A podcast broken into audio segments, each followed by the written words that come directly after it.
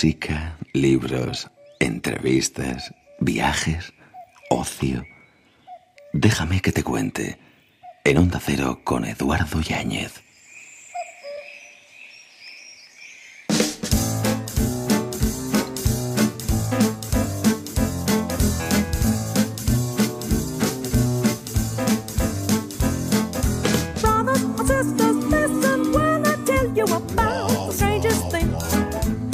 Paso del tiempo y la madurez descubrimos muchas cosas, entre otras que tenemos dos manos, una para ayudarnos a nosotros mismos y otra para ayudar a los demás.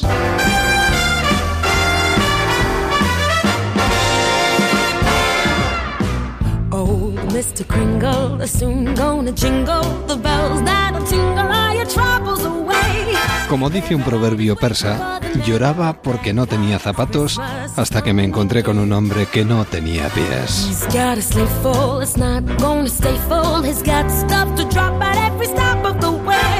Feliz año 2016, comenzamos un nuevo año, comenzamos una nueva aventura cargada de pretextos. El político inglés Harold Macmillan dijo que deberíamos utilizar el pasado como trampolín y no como sofá. ¿Pero tendrán valor para la acción? Preguntó. Bueno, eso es lo de menos. El salto es inevitable. A partir de ahora son nuestros políticos los que están subidos en el trampolín. El espacio es pequeño, no caben todos y si lo intentan es con dificultad. El agua de la piscina somos nosotros, los de a pie, y les esperamos confiados o escépticos, con ilusión o bien hartos de que se repita la jugada. Ellos atribuyen a la palabra diálogo las virtudes de un talismán. Diálogo, bien, bueno, bienvenido sea. Eugenio Dors, eminente cerebro catalán, entronizó un decálogo para todo dialogante y que dice así. Primero, escucha a todos, sobre todas las cosas. Segundo, honrarás la educación que has recibido. Tercero, no desearás atropellar la palabra de tu prójimo. Cuarto, no te acalorarás. Quinto, no equivocarás. Sexto, no pronunciarás palabras agresivas. Séptimo, no desearás tu monólogo frente al prójimo. Octavo, celebrarás la inteligencia de los demás. Noveno, no dialogarás en vano. Décimo, vence en el diálogo, pero convence. Bien, adelante con el diálogo y que no se cumpla aquello que dijera Gloria Fuertes. Recordar que los ovnis, como ciertas amistades, no vienen a lo nuestro, sino a lo suyo. Cambiando ovnis por políticos, asunto zanjado. Feliz año. Pretexto de Jorge Carrero. Hasta las 12.11 en Canarias, déjame que te cuente.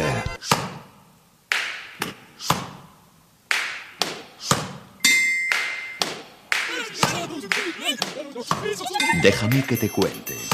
En Onda Cero con Eduardo Yáñez. Entrevistas.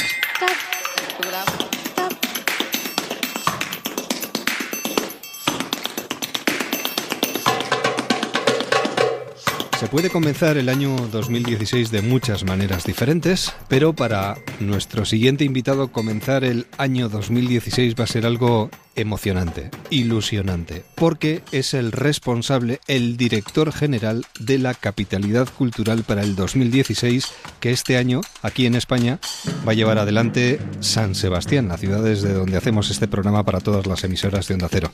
Pablo Verástegui, ¿qué tal? Bienvenido. Eh, bien, gracias. ¿Qué tal estás? Muy bien, muy bien. Comenzar el 2016 con esta responsabilidad, con esta mochila a tus Sí, sí. espaldas. Estaba pensando, por eso tardé en contestar. Digo, es que la verdad es que llevamos mucho tiempo con el 2016 a Claro, cuestas. Claro, pero ya está. Y ya está, ya está. Sí, sí. ¿Cómo estás? ¿Cómo te sientes? Muy bien, muy bien. En ocasiones decimos, "Ostras, estamos, estamos agotados y no hemos empezado el año. Claro. Pero es lo que tocaba, ¿no? Pienso que la parte más complicada, que era la de los preparativos, ya, ya, ya ha pasado. Y aunque tenemos todo un año por delante en la que todavía queda mucho trabajo por hacer, eh, me parece que va a ser mucho más fácil. En cuanto a la ilusión que se va a generar Claro. una vez que inauguremos, etcétera, yo creo que todo irá mucho más corrido. ¿Qué, qué supone para una persona como tú estar al frente de un evento tan importante como este? Tú lo has mencionado, ¿no? Es un reto, eh, pr- profesionalmente y personalmente una ilusión.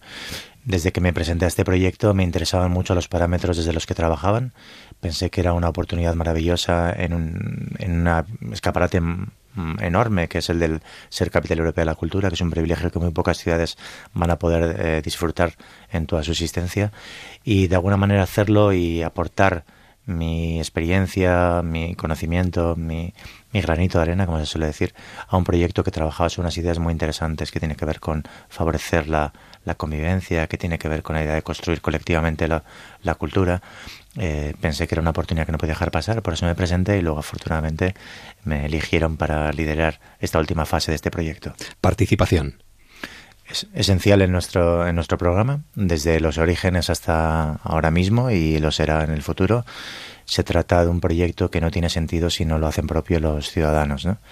Nuestra misión no es hacer un programa de actividades, sino es contribuir a través de la cultura a, una, a, una, a, un nuevo, a crear un nuevo marco de convivencia y eso solo se puede hacer si las personas son los que lo hacen. O sea, no, no puedes contratar claro. un nuevo marco de convivencia, ¿no? Nosotros queremos dar instrumentos, queremos de alguna manera enseñar o capacitar a los ciudadanos para que acudan a estas posibilidades que te ofrece los lenguajes artísticos, las metodologías del mundo de la cultura, para de alguna manera enfrentar aquellas situaciones, aquellos conflictos, aquellos momentos en los que eh, inicialmente tienen más dificultades de abordarlos en su vida diaria y que a través de un subterfugio que puede ser una experiencia artística puedan reflexionar y superarlos. ¿no? El otro concepto es precisamente convivencia.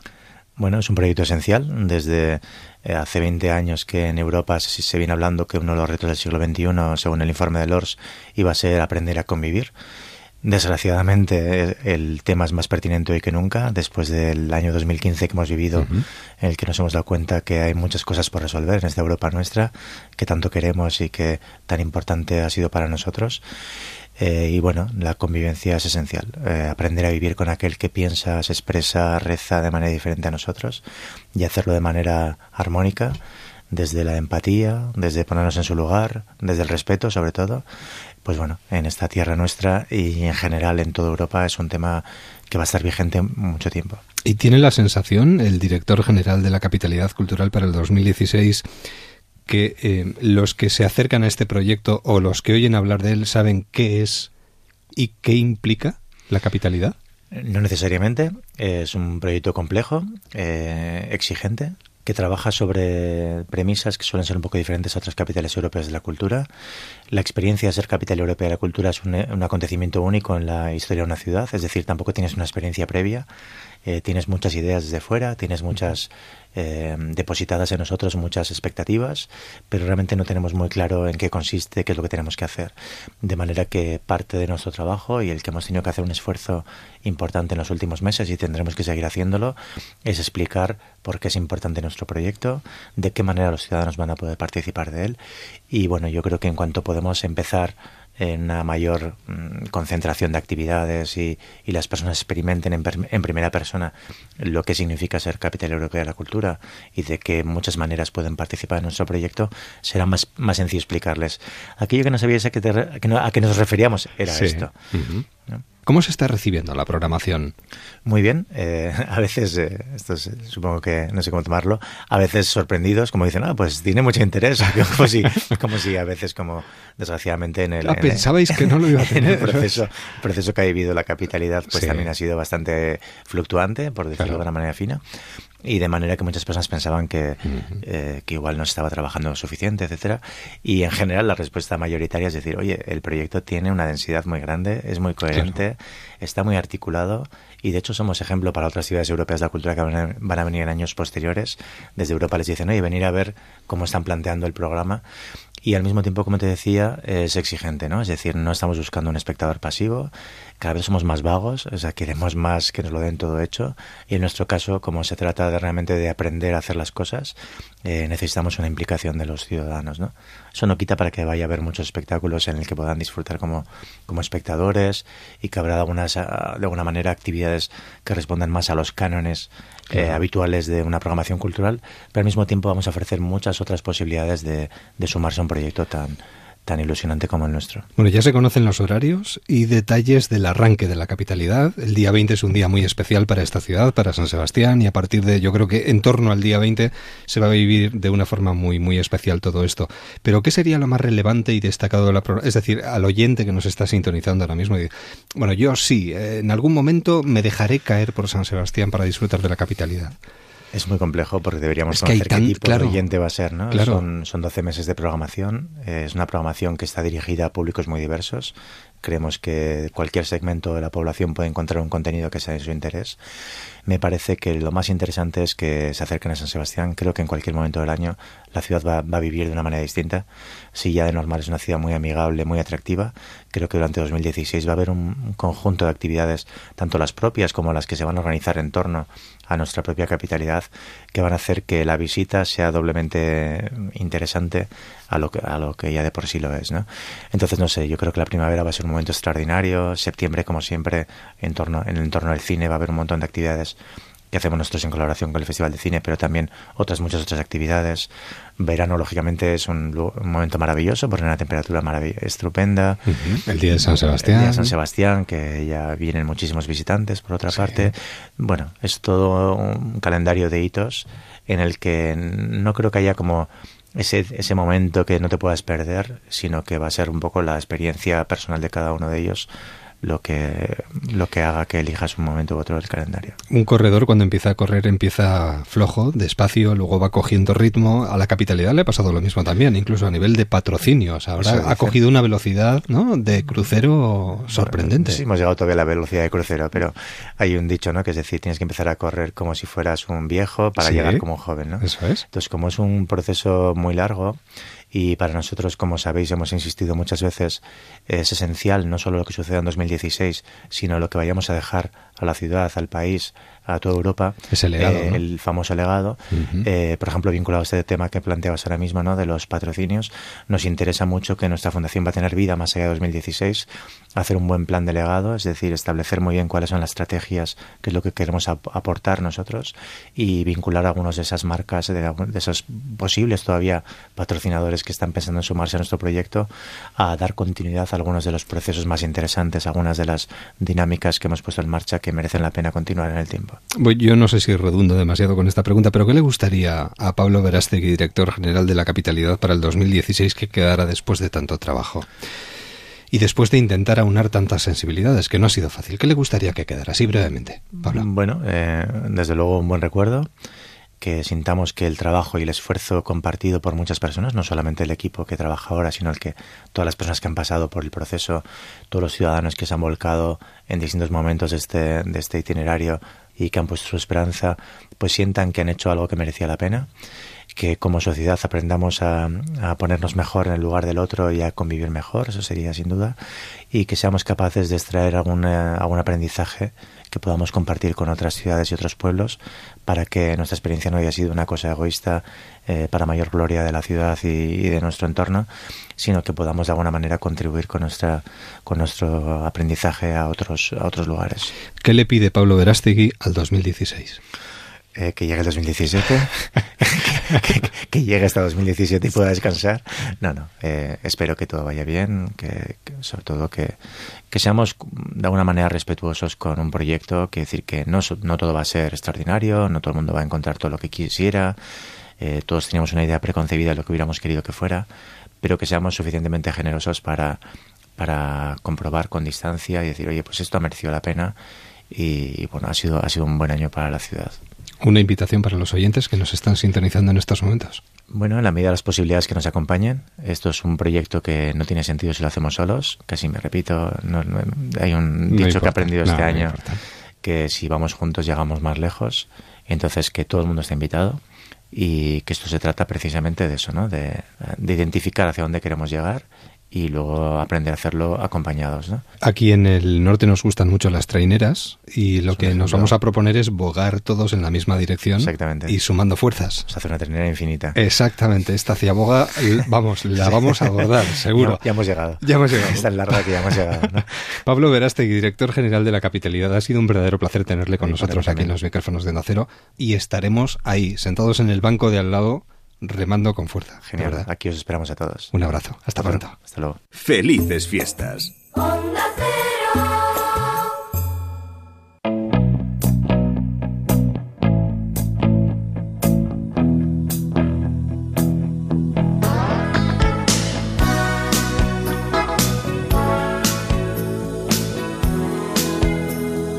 Nos acercamos al mundo de la música en Déjame que te cuente y nos acercamos a algo que se ha convertido en una aventura maravillosa, que empezó como una diversión, según tengo entendido, y si no, nuestro próximo invitado me sacará de dudas. Comenzó como una diversión entre cuatro amigos en La Coruña y se acabó convirtiendo, o se ha acabado convirtiendo, porque lo es, en la mejor banda tributo de la legendaria banda de Dire Straits. Y tenemos con nosotros a uno de esos responsables, Oscar Rosende. Oscar, ¿qué tal? ¿Qué tal? Muy bien. Bienvenido a los micrófonos de Onda Cero Muchísimas gracias. y enhorabuena, ¿eh? Muchísimas gracias. La que habéis montado. Sí, la verdad es que sí. Como bien decías, empezamos cuatro Sí. Y bueno, la banda ha crecido muchísimo desde el 2008, desde inicios del 2008, del 2008 hasta hoy. De cuatro hemos pasado a 15 y 15 porque mm, somos nueve músicos y me gusta hablar no solamente de los músicos, sino de la parte que no se ve, que es creo que igual o más importante que nosotros. Claro.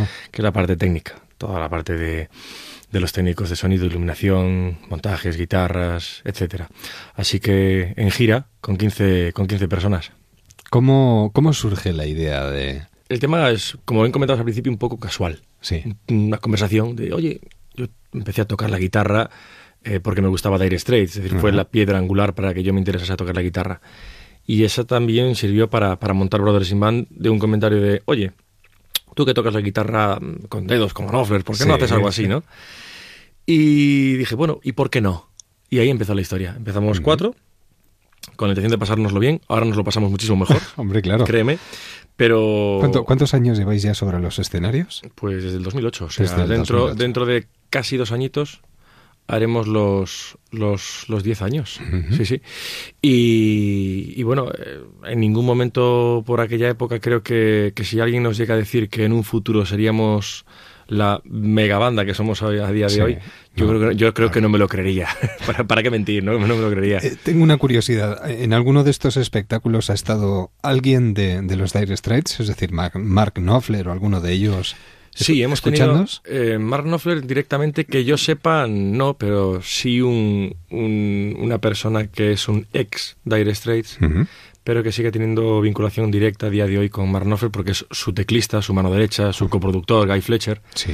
que llevan trabajando juntos desde el año 83. Y efectivamente hubo, hubo un, un encuentro casual también, eh, donde él pudo, pudo vernos en una prueba de sonido y lo que pensaba antes de saber que éramos nosotros quienes estábamos probando sonido, pensó que era una grabación de la propia banda. Sí. de hecho lo dejó escrito en su diario de gira, que bueno, conecta, comenta la, la anécdota de que cuando llegaron al, re- al recinto lo que pensaban que estaba sonando fuera era una, era una Sí, grabación ellos por sí, megafonía y luego se dieron cuenta de que no, que era una banda tributo que estaba probando sonido. Y, y bueno, eh, eso lo, lo dejó, lo dejó escrito en su diario. Y bueno, como digo siempre, yo creo que tanto el público como él, yo creo que incluso como él seguro que no nos escucha, no va a echar la bronca, ni mucho Bueno, menos. nunca se sabe. Nunca se sabe. Ya sabes que Internet llega a todas partes. Yo no digo nada, ¿eh? Eso es cierto. Lo que, lo que sí creo es que el público que viene a vernos cada noche es igual de, de exigente incluso más que él. Entonces Claro. espera, siempre lo que queremos es que la gente cuando termina el concierto, la gente le siga dando la razón a Guy Fletcher. Entonces es un trabajo que cada noche intentamos hacerlo lo mejor que podemos. Ha llegado a tales límites todo esto que tenéis una guitarra tallada por el mismo luthier del grupo. Sí, bueno, eh, no fue de la cantidad de guitarras que él tiene. Hay una de ellas eh, muy icónica. eh, Sí. eh, de hecho, fue su guitarra principal en aquella gira del 92 que estuvo, por ejemplo, en San Sebastián, en Anoeta, en Madrid, Barcelona. Y esa misma guitarra mm, se la encargué, se la, se la encargué al mismo luthier que se la hizo a él. Y con posterioridad eh, me la firmó. Yo tengo dos guitarras firmadas Sí. por, el, por el propio Knopfler. Y como digo siempre, espero que haya una tercera. hay que, hay que ser, hay que ser optimista siempre. Hombre, yo llegaría incluso a ser más optimista si cabe. A ver, que cuéntame. algún día pudierais tocar Mark Knopfler y tú, Oscar, Sí. juntos en el escenario. Bueno, los sueños están para cumplirlos. ¿Te imaginas? Sí, me lo imaginé muchas veces. sí que me lo imaginé muchas veces. Estaría, estaría fantástico. Jo. Nunca se sabe, la vida da muchas vueltas. así no, no, que- y tanto. Y haciéndolo también como lo estáis haciendo. Muchas gracias. Bueno, la verdad es que la verdad es que lo que te comentaba, no nos podemos no nos podemos quejar. Eh, somos gente muy afortunada porque eh, que cada noche agotes las entradas de un teatro, Sí. pues es para estar muy muy muy agradecido porque porque bueno, eh, la gente seguro que, que cuando ve que alguien va a su ciudad llevando un espectáculo a Dire Straits, desde que comenzamos hasta hoy hubo diferentes puntos de inflexión. Cuando decidimos aumentar la banda en más músicos, Sí. cuando decidimos ir a la parte técnica, cuando hemos decidido eh, apartarnos un poco del concepto sala e ir más al concepto teatro y auditorio, porque creíamos que lógicamente a los niveles de producción que estábamos llegando mm, debíamos defenderlo mejor en esos sitios. Y yo creo que el 2016 será otro punto de inflexión muy grande. Primero por la gira en España, porque estamos hablando de que entre el 30 de enero y el 19 de marzo, Sí. eh, Solo para empezar, estamos hablando Solo del primer trimestre. del primer trimestre estaríamos hablando de Sevilla, de Barcelona, de Badajoz, Cáceres y Mérida en Extremadura, de Coruña en, en nuestra ciudad, Santander y Gijón también estaríamos eh, Sí. por el norte, Salamanca y Pamplona. Y nos quedan tres conciertos que anunciaremos en los próximos, en los próximos días. Sí. Y en abril hablaba del gran punto de inflexión de Brothers in Band, porque estaremos todo el mes de abril girando por Alemania y por Francia. Bueno.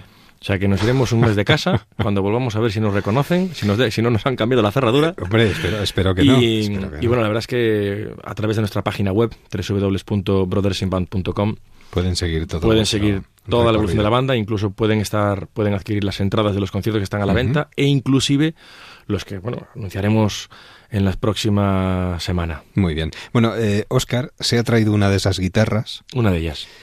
y eh, quiere dejar un pequeño regalito para los oyentes que nos están sintonizando en estos momentos a modo de regalo navideño.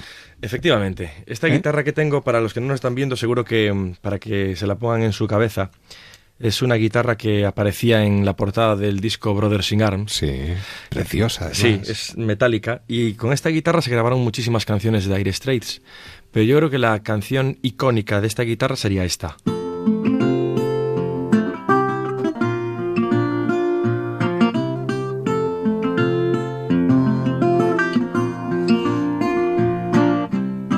So a love-struck Romeo has got a sweet serenade, laying everybody low with a love song done in me. He finds the street light, he steps aside of the shade. He says something like, You and me, babe, how about him? Juliet says, Romeo, nearly gave me a heart attack. He's hung underneath the window, she's singing, Hey, la, my boyfriend's back. You shouldn't come around here singing of a people like that. Anyway, what you gonna do about it? Hey, Juliet, the dice loaded from the stars, and I bet you were exploding in my heart, and I forget, I forget. Movie song. When you gonna realize it was just that the time was wrong? Juliet, Juliet. Etcétera, etcétera. Qué maravilla, da gusto, da gusto escuchar. Además, uno podría pensar perfectamente cerrando los ojos en cualquiera de vuestros conciertos que está en un concierto de los Dire Straits. Que Eso- de eso se trata, ¿no? De eso se trata. eso Oye, y- y estaba pensando yo a la par que te escuchaba, ¿y os habéis planteado en algún momento cambiar el repertorio y crear vuestras propias canciones? Sí, Porque sí. sois unos musicazos impresionantes. Sí, ya lo habéis demostrado. se agradece esto último. Y, y- y luego, la verdad es que sí, la banda es espectacular. Eh, decía que somos nueve, estamos hablando de batería y percusión, Sí. dos teclados, saxofón y pedal steel guitar, y luego dos guitarras y, y bajo. Como comento muchas veces, cuando, cuando surja esa oportunidad de tener algún material propio, bueno, sería otro proyecto distinto, no sé si con más, con menos músicos, Bueno, con los mismos, pero bueno, Podría ser incluso paralelo. por supuesto, por supuesto, pero igual que esto ha surgido de una manera casual y que las cosas vengan, Sí. pues vamos a, a dejar que, que el tiempo siga pasando, nosotros seguiremos caminando, intentando, intentando hacer las cosas lo mejor que podemos y aprendiendo de ello, haciendo pequeños puntos o grandes, grandes puntos de inflexión, como comentaba Sí. antes de nuestra futura gira internacional y de los conciertos aquí en España en grandes recintos. Y lo que venga seguro que, que será, que será todo muy bueno como está ahora. ¿Cómo se presentan las navidades? ¿En casa, tranquilamente, Sí. con la familia? Sí. Y, y en la guitarra en su maleta? ¿O, o sale el día de Nochebuena o el día de No, no, no, Nochevieja? no, no, no, no, día- no, no, no, no, que, toquen otros. Yo no toco el Por día eso, de por eso, Nochebuena. por eso lo digo. O igual yo- cambias la guitarra por la zambomba, no lo sé. Eso no es descartable. Le dejo la guitarra a otros. Pues Oscar, que pases unas buenas navidades en compañía Igualmente, de los tuyos igualmente. y de verdad que aprovecharemos esa gira y en alguno de esos conciertos estaremos. Oscar Rosende, uno de los miembros de esta gran banda que lo hace, vamos, maravillosamente bien y nos recuerda a los legendarios Dire Straits. Muchísimas gracias. A ti. Y placer. mucha, mucha suerte. Muchas gracias, igualmente. Hasta pronto. Hasta pronto. Adiós.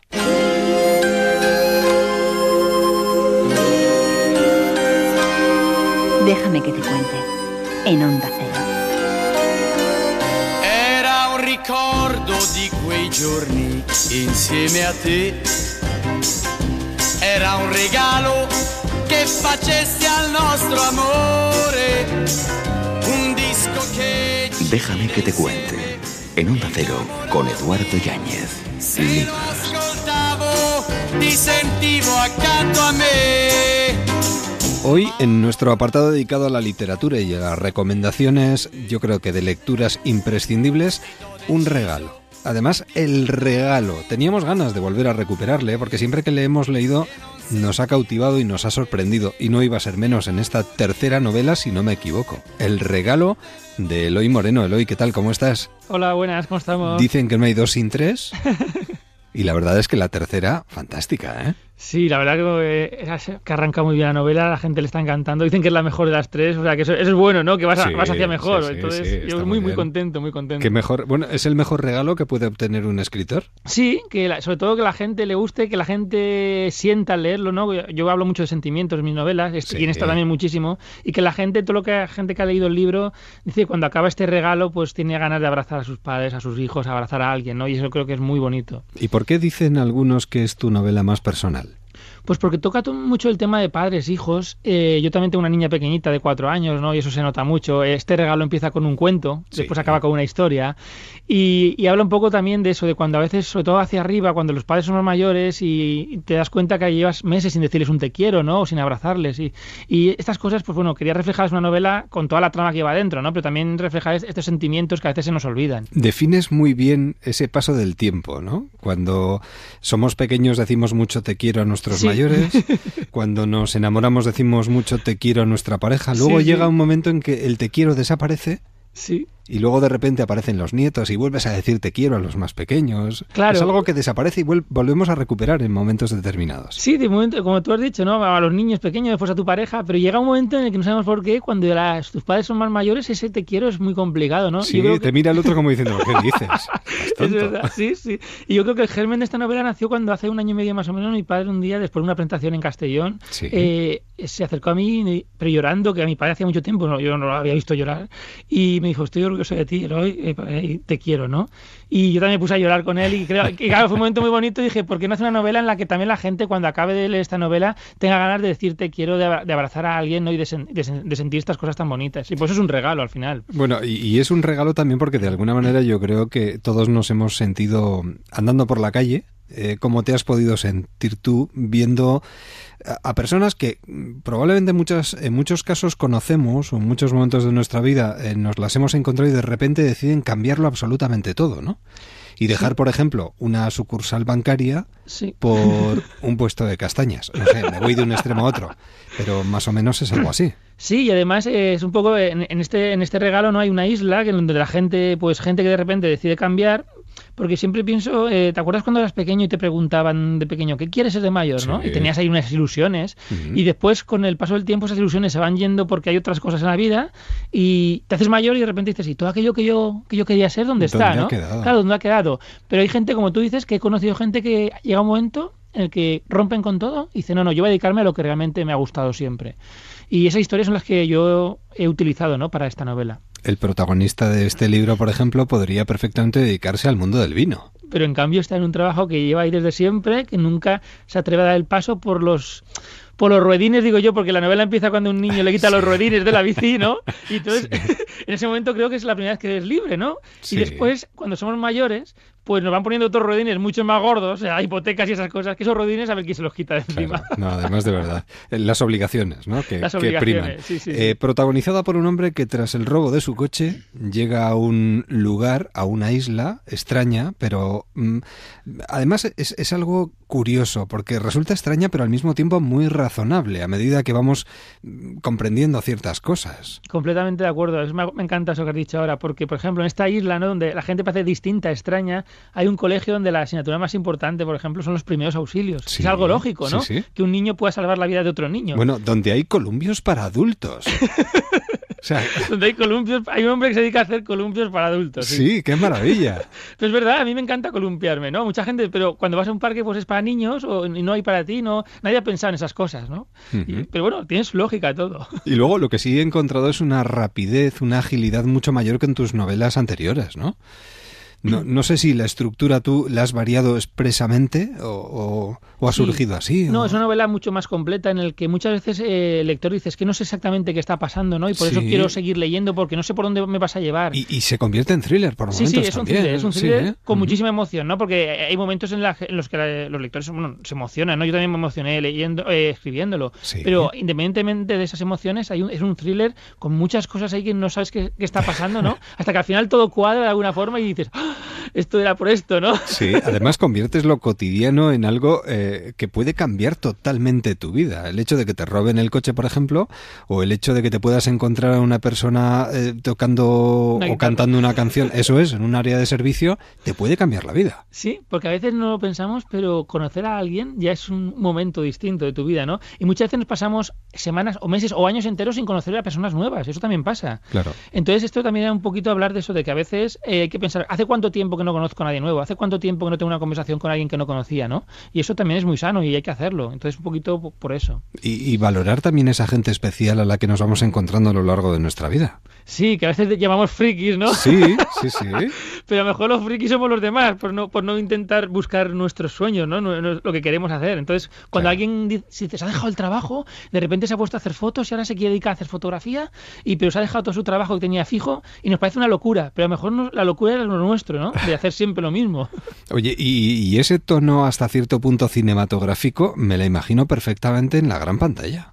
Sí, mucha gente me ha dicho que esta novela sí que es muy, por lo que he dicho antes, ¿no? Muy thriller, muy Sí. como con muchas historias entrecruzadas, ¿no? De muchos personajes que realmente estás empiezas a sospechar que esto después no es eso y, y sí que yo también lo veo muy película. Ojalá, ¿eh? Ojalá nos oiga alguien. No estaría nada mal, no estaría ¿eh? nada mal, no, no. Además, yo creo que esto nos puede, incluso eh, creo que también es un libro que se puede leer eh, en familia. Sí, porque, Porque claro, nos puede hacer reflexionar sobre cosas importantes a las que quizás a veces dejamos un poquito escoradas, pero que forman parte de nuestro día a día y que es, es importante que cuidamos y mantengamos. Pues sí, hay, hay un momentín al principio de la novela en el que a un padre se ha muerto su mujer, ¿no? Sí. Y entonces va el hijo y están ahí en- el duelo y de repente el padre le pregunta al hijo una pregunta que dice, ¿por qué hoy tu madre tenía más flores en el tanatorio de las que nunca les hubiéramos regalado en vida, ¿no? Claro, es una pregunta muy fuerte. Sí. Y la respuesta, no hay respuesta, ¿no? Pero todos nos hemos preguntado esto alguna vez. Y, y claro, son preguntas estas que te hacen pensar, decir, pues sí, a partir de este momento voy a hacerlo todo en vida, ¿no? Porque Es al que, final es más bonito Claro, todo en no- vida. nos animas a reflexionar sobre los eh, ese carpe diem, ¿no? Vive el momento, disfrútalo, mímalo y no dejes que pase, porque luego te acuerdas de él y dices, si hubiera hecho, Claro, claro. si hubiera decidido. Y siempre hacemos en pasado, ¿sabes? Siempre si hubiera, si hubiera, y al final nunca sabes lo que va a pasar mañana. Entonces, Es que vivimos en clave de futuro, Eloy. Sí, Con la agenda pendiente, ¿qué tengo que hacer dentro de media hora? Y no, Sí. y no disfrutas el momento. es cierto, ¿eh? Siempre estamos o, o en el pasado preocupándonos de cosas que ya han Claro, pasado, o en el futuro de cosas que no han pasado aún, ¿sabes? Bueno, yo diría que es una novela thriller, por supuesto, pero una novela de sentimientos, donde los vuelcas absolutamente todos, ¿o no? sí, sí, totalmente. De hecho, mucha gente llora con el libro, que a mí me encanta cuando me dicen, es que lloraba aquí de emoción. Digo, pues yo también lloré cuando escribí ese trozo. Además, de verdad que entran ganas de decirle te quiero a la persona que tienes cerca, o de abrazar a tu hijo, o de que tu hijo te abrace. Sí, sí, y, era un poquito lo que quería conseguir, ¿no? Y me, han- me están llegando historias por mail de lectores, pero muy bonitas, ¿no? Una, una, una, una niña, bueno, una, una chica que se había enfadado con su madre tres días, enfadada por una tontería, dice, leí tu libro, me fui directamente a, a su casa a darle un abrazo y ya fue todo mucho más bonito, ¿no? Por haber leído el libro en ese momento, o sea, algo muy, muy chulo. Bueno, ¿y esa isla existe? ¿Has tenido que viajar mucho para encontrar ese lugar al que podemos llegar en un momento determinado de nuestras vidas? Porque creo que te has movido intentando buscar el lugar más apropiado, ¿no? Sí, he estado además buscando historias también, ¿eh? De hecho, me fui hasta un viaje hasta Irlanda, porque una Ajá, familia ya. se fue a Irlanda porque quería que sus hijos aprendieran inglés, pero no querían separarse de sus hijos, decidieron irse los cinco dejándose el trabajo aquí, o sea, una cosa muy especial. Sí. Y me fui hasta allí para conocerlos, porque era gente distinta. Y la isla, cada uno se puede imaginar donde sea. Sí. Yo me imaginé en dos sitios, uno era aquí, en, bueno, en Colunga, que es Asturias, Sí. una, una- una sitio que se llama La Isla, Ujú. y después en Alarcón, que es un pueblo de, de Cuenca, porque la isla realmente no es una isla en medio del mar, es un sitio donde la gente está aislada mentalmente del, del resto, ¿no? Porque Sí. piensas de forma distinta, como hemos dicho antes, aunque no, no por ello menos racional, sino distinta. Pero ¿te la has imaginado realmente existe? Bueno, en tu cabeza sí, por en mi supuesto. cabeza sí. Yo creo que en la cabeza de cualquier, cualquiera de nosotros existe esa isla en la que a veces nos vamos mentalmente eh, cuando no nos encontramos bien o cuando queremos encontrarnos mejor y siempre nos vamos a un sitio, ¿no? Puede ser físico, puede ser Sí. eh, imaginario, pero todos tenemos nuestra isla. Un thriller, bueno, una novela de sentimientos, algo diferente que nos va a permitir también cuestionarnos muchas cosas, que creo que es lo que nos hace crecer a todos. Así que que se acerquen a ella. Eloy Moreno, que además ha arrancado, se ha arrancado estupendamente. Sí, sí, la, la primera semana ya estábamos entre los 10 más vendidos, o sea que ha sido para mí un, un lujo, ¿no? De que todos esos seguidores que tienes de, de siempre, leyéndote, pues de repente se han volcado en la nueva Ah. novela. Dicen que es la mejor de las tres, para mí eso es increíble porque es que No, vas a la mejor, está ¿no? muy bien, está muy bien. La verdad es que está muy bien y, y, bueno, te lo agradecemos porque hemos pasado un rato muy agradable leyéndote y charlando contigo, Eloy. Que vaya todo estupendamente, de verdad. Y nada, seguir escribiendo. Pero bueno, que este regalo se mantenga mucho en el tiempo, ¿eh? Además, este es el resultado del esfuerzo. Tú eres una persona que desde un principio sabía lo que quería, se ha esforzado mucho por conseguirlo y aquí está el tercer trabajo. Fíjate, ¿tú quién te lo iba a decir, eh? Sí, la verdad es que sí, fue eso, como tú decías al principio, mucho esfuerzo, ¿no? pero al final yo creo que todo esfuerzo tiene su recompensa, ¿no? Y poco a poco, pues bueno, va, va funcionando todo y yo muy, muy contento, muy contento. Qué bien. Eloy, cuídate mucho, que vaya todo muy bien y que volvamos a hablar prontito, ¿de acuerdo? Muchas gracias y un abrazo. Hasta pronto. Adiós. Déjame que te cuente, quédate en onda cero. No de más vueltas, más de 50.000 ideas para hacer regalos originales. Publi.com 98.0 Madrid.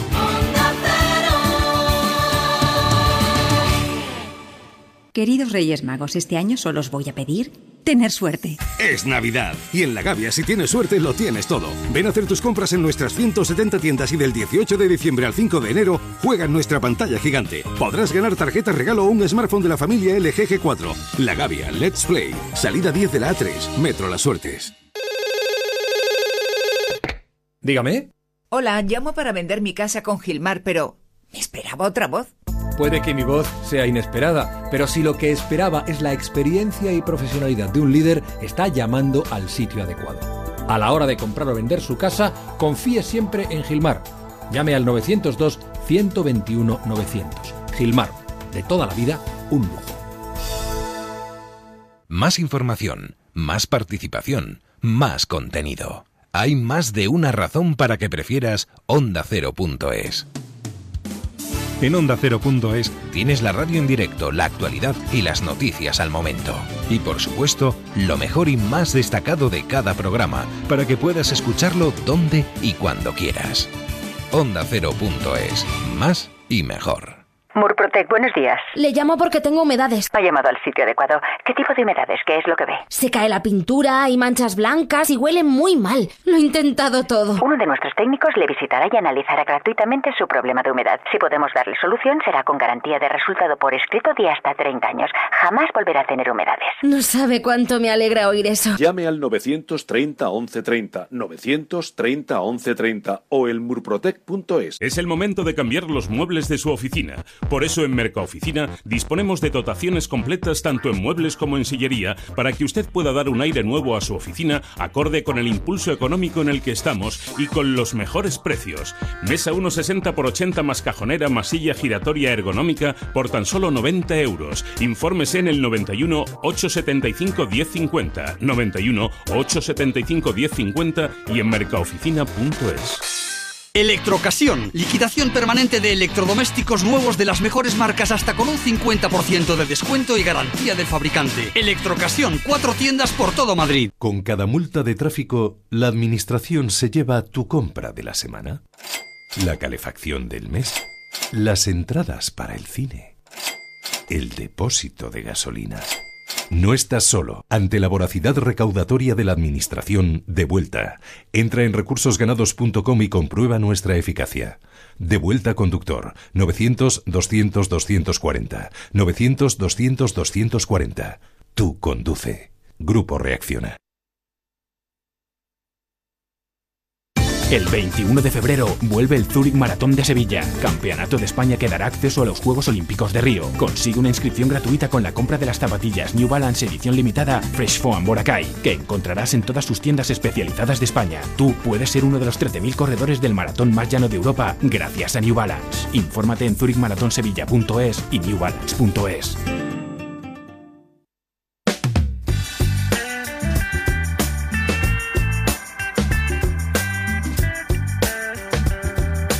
Así comenzamos un nuevo año. Compartiendo este tiempo de radio contigo y si nos dejas contándote muchas cosas hasta las 12, 11 en Canarias. El valor de la actitud personal, la formación permanente del profesorado, el humor y la energía en el aula son algunas de las propuestas de la Fundación A3 Media, Santillana, Fundación Telefónica y Microsoft que quieren regalar a los grandes profesores en el 2016. Sábado 16 de enero en los cines Kinépolis de Madrid. Y uno de esos profesores comparte unos minutos de radio con nosotros. ¿Cómo era que la la, la, la, la, na, No, no, no, empieza en fa. Déjame, déjame que yo te, que yo te diga. No, no, no, no. No, No, sí, va por ahí. Déjame empieza. Déjame que, que yo te. No, no, no. Déjame, plantea, déjame lo- seguro. Déjame Deja que, que te lo plantee. Déjame que te lo que te lo explique. Déjame, Déjame- déjame que te lo cuente. Déjame que Déjame que te lo cuente. Era esa. Era esa, qué bonito, ¿eh? Es una canción preciosa. César Bona, ¿qué tal? ¿Cómo estás? Hola, ¿qué tal? Bienvenido a los micrófonos de Onda Cero. Esto impone esto de que te digan, oye, eh, uno de los 50 mejores profesores del mundo. Bueno, uno siente como un, un orgullo inmenso, ¿no? De, de- de- de, no sé, de poner voz a lo mejor a lo que a lo que cientos y cientos de maestros y maestras piensan. Entonces, para mí es un, un placer el- el tener esa posibilidad. A uno se lo pone fácil una buena clase, ¿no? Bueno, ¿qué es una buena clase? Claro. Claro, una, yo es que para, para mí Claro. una buena clase es una, una clase que tenga eh, pues que tenga alumnos de, de distinto tipo, que unos aprendan de, de otros. En realidad, una, una buena clase para mí no es lo que saquen, los que saquen dieces. Para mí es una clase que sea un reto para ti. Porque a ti además los retos te ponen mí- en el buen sentido. Sí, sí, sí, de hecho... Te estimulan. eh, suelo decir que, que allá donde la gente vea problemas, lo que tenemos que ver son retos, ¿no? Y ver la manera de solucionarlos, que es la mejor manera de enseñar y a la vez em, eh, de aprender uno mismo. ¿Cuál es, cuál es el mayor, eh, el peor error que puede cometer un profesor? Ah, Para yo- ti, bajo tu punto de vista, ¿eh? Sí, a ver, eh, pues eh, quizá eh, no escuchar nunca a los niños, eh, que a veces eh, nos, nos obcecamos en, en meter materia en sus cabezas y en seguir las programaciones sin darnos cuenta siquiera de cómo son o qué necesitan los niños. Claro. Y ya no solo como maestros, mm, sino como seres humanos podemos cometer el error de estar pretendiendo en todo momento demostrar a los demás que sabemos más que el resto. Sí, y, y para mí, en, especial los, los maestros, cuando hablo de maestros es maestros, maestras, profesores, eh, cualquiera que se dedica a la, a la docencia, eh, para mí si algo, tenemos que- si algo tenemos que tener siempre en mente es que si hay alguien que tiene que estar aprendiendo constantemente, somos los maestros. Hay profesores que te pueden hacer odiar una asignatura. Y más O todo lo contrario. Sí, más fácil de lo que parece, es así. Entonces, un maestro puede hacer que ames profundamente una asignatura y que, y que, y que bueno, ames ir al colegio y otro que realmente pues no, no te apetezca absolutamente nada. Fíjate la importancia y la, de la influencia de los maestros. Y estos tiempos que vivimos eh, con las nuevas tecnologías irrumpiendo con tanta fuerza, ayudan, perjudican, estimulan más. ¿Tú cómo lo estás viviendo como profesor? Pues mira, yo sí que te puedo decir que ahora tenemos unos medios que, que obviamente no teníamos hace unos años. Entonces tenemos que saber aprovecharlos porque es algo absolutamente maravilloso también, sobre todo para estimular la curiosidad de los niños, para permitir que se comuniquen con otros, porque estamos en una sociedad global. Pero es verdad que tampoco tenemos que olvidar que lo primero que tenemos que tener en cuenta son, son los niños, que la tecnología es una herramienta, igual que puede ser el libro de texto que hay gente que, que, que- que usa eh, pues casi, casi sobremanera, ¿no? Y, y eso son herramientas, pero al final tenemos que fijarnos en, los niños y en qué necesitan y en ver cómo podemos hacer que, que aprendan mejor. Claro, pero algunos maestros, viéndose limitados porque no son capaces de llegar a los niveles que pueden tener muchos chavales hoy en día con las nuevas tecnologías, les frenan o les imponen no utilizarlas para no verse ellos en la situación de tener que reconocer que no están preparados. ¿no? Eh, bueno, eso sucede en ocasiones también. Hemos de ser eh, críticos con nuestra propia profesión. Claro. Si, si ahora nadamos en un mundo tecnológico, eh, tenemos que ponernos las pilas y, y- y- y ser seres tecnológicos como maestros. Eh, tenemos que ser también seres curiosos si queremos estimular la curiosidad o seres creativos si queremos estimular la creatividad. Entonces, un maestro tiene que estar siempre con las pilas puestas. Y quitarse el bigote. Quitarse el bigote o a veces ponérselo para, para crear situaciones que, que los niños vivan más intensamente. también. Claro, porque un maestro aprende de los que tiene a su alrededor. Siempre, siempre. Además, lo, lo, que yo digo es que, claro, eh, a mí me encantaría saber qué hacen los maestros que tenemos justo trabajando al lado y, sinceramente, muchas veces con tanto papeleo que tenemos que rellenar, pues no nos da ni tiempo de ver cómo qué cosas tan bonitas hacen justo lo que tenemos al lado sin necesidad de viajar hasta Finlandia, ¿no? Y la educación debe de estar por encima de cualquier gobierno. Así comienzas, además, porque eh, a veces los políticos se empeñan en dejar huella de su paso por aquí. Sí, es verdad que, que parece tan obvio, ¿verdad? Que, la educación debería ser lo, principal en un, en un país. Y no sé, me, encantaría que hubiera alguien realmente que pensara que es que dice, bueno, yo voy a, voy a, voy a decir que por fin cuento con, profesionales de la educación para hacer una, ley que perdure y que, sea conveniente para todo el mundo. ¿Y crees que sería conveniente que mm, se dejara a los maestros libertad para formarse? Libertad, y no solo libertad, sino también el animar a, o poner facilidades para que se formen. Porque también he de decir que no siempre es fácil formarte, porque en ocasiones resulta que no te dejan salir de. de- en, las- en ocasiones digo, ¿eh? No te Sí, dejan salir a lo sí, mejor sí. De, de la escuela para, para un curso que pueda ser interesante. O, bueno, sobre todo el facilitar que, los maestros se formen. Eso es mu- fundamental si queremos realmente que los maestros formen a los, a los niños. Y a veces, bueno, eh, recuerdo que estamos hablando de un libro que yo recomiendo, además ha sido apasionante leerte, de verdad, César. César Bona, La nueva educación, los retos y desafíos de un maestro de hoy en Plaza y Janés. Eh, tú eh, defines una clase como una, una microsociedad, ¿no?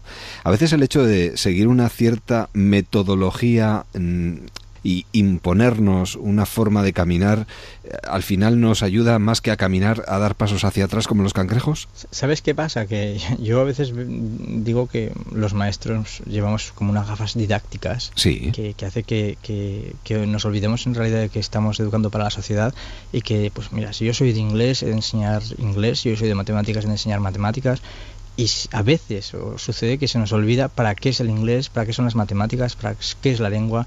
En definitiva son, son materias que están como encorsetadas, pero que tienen que servir para la vida.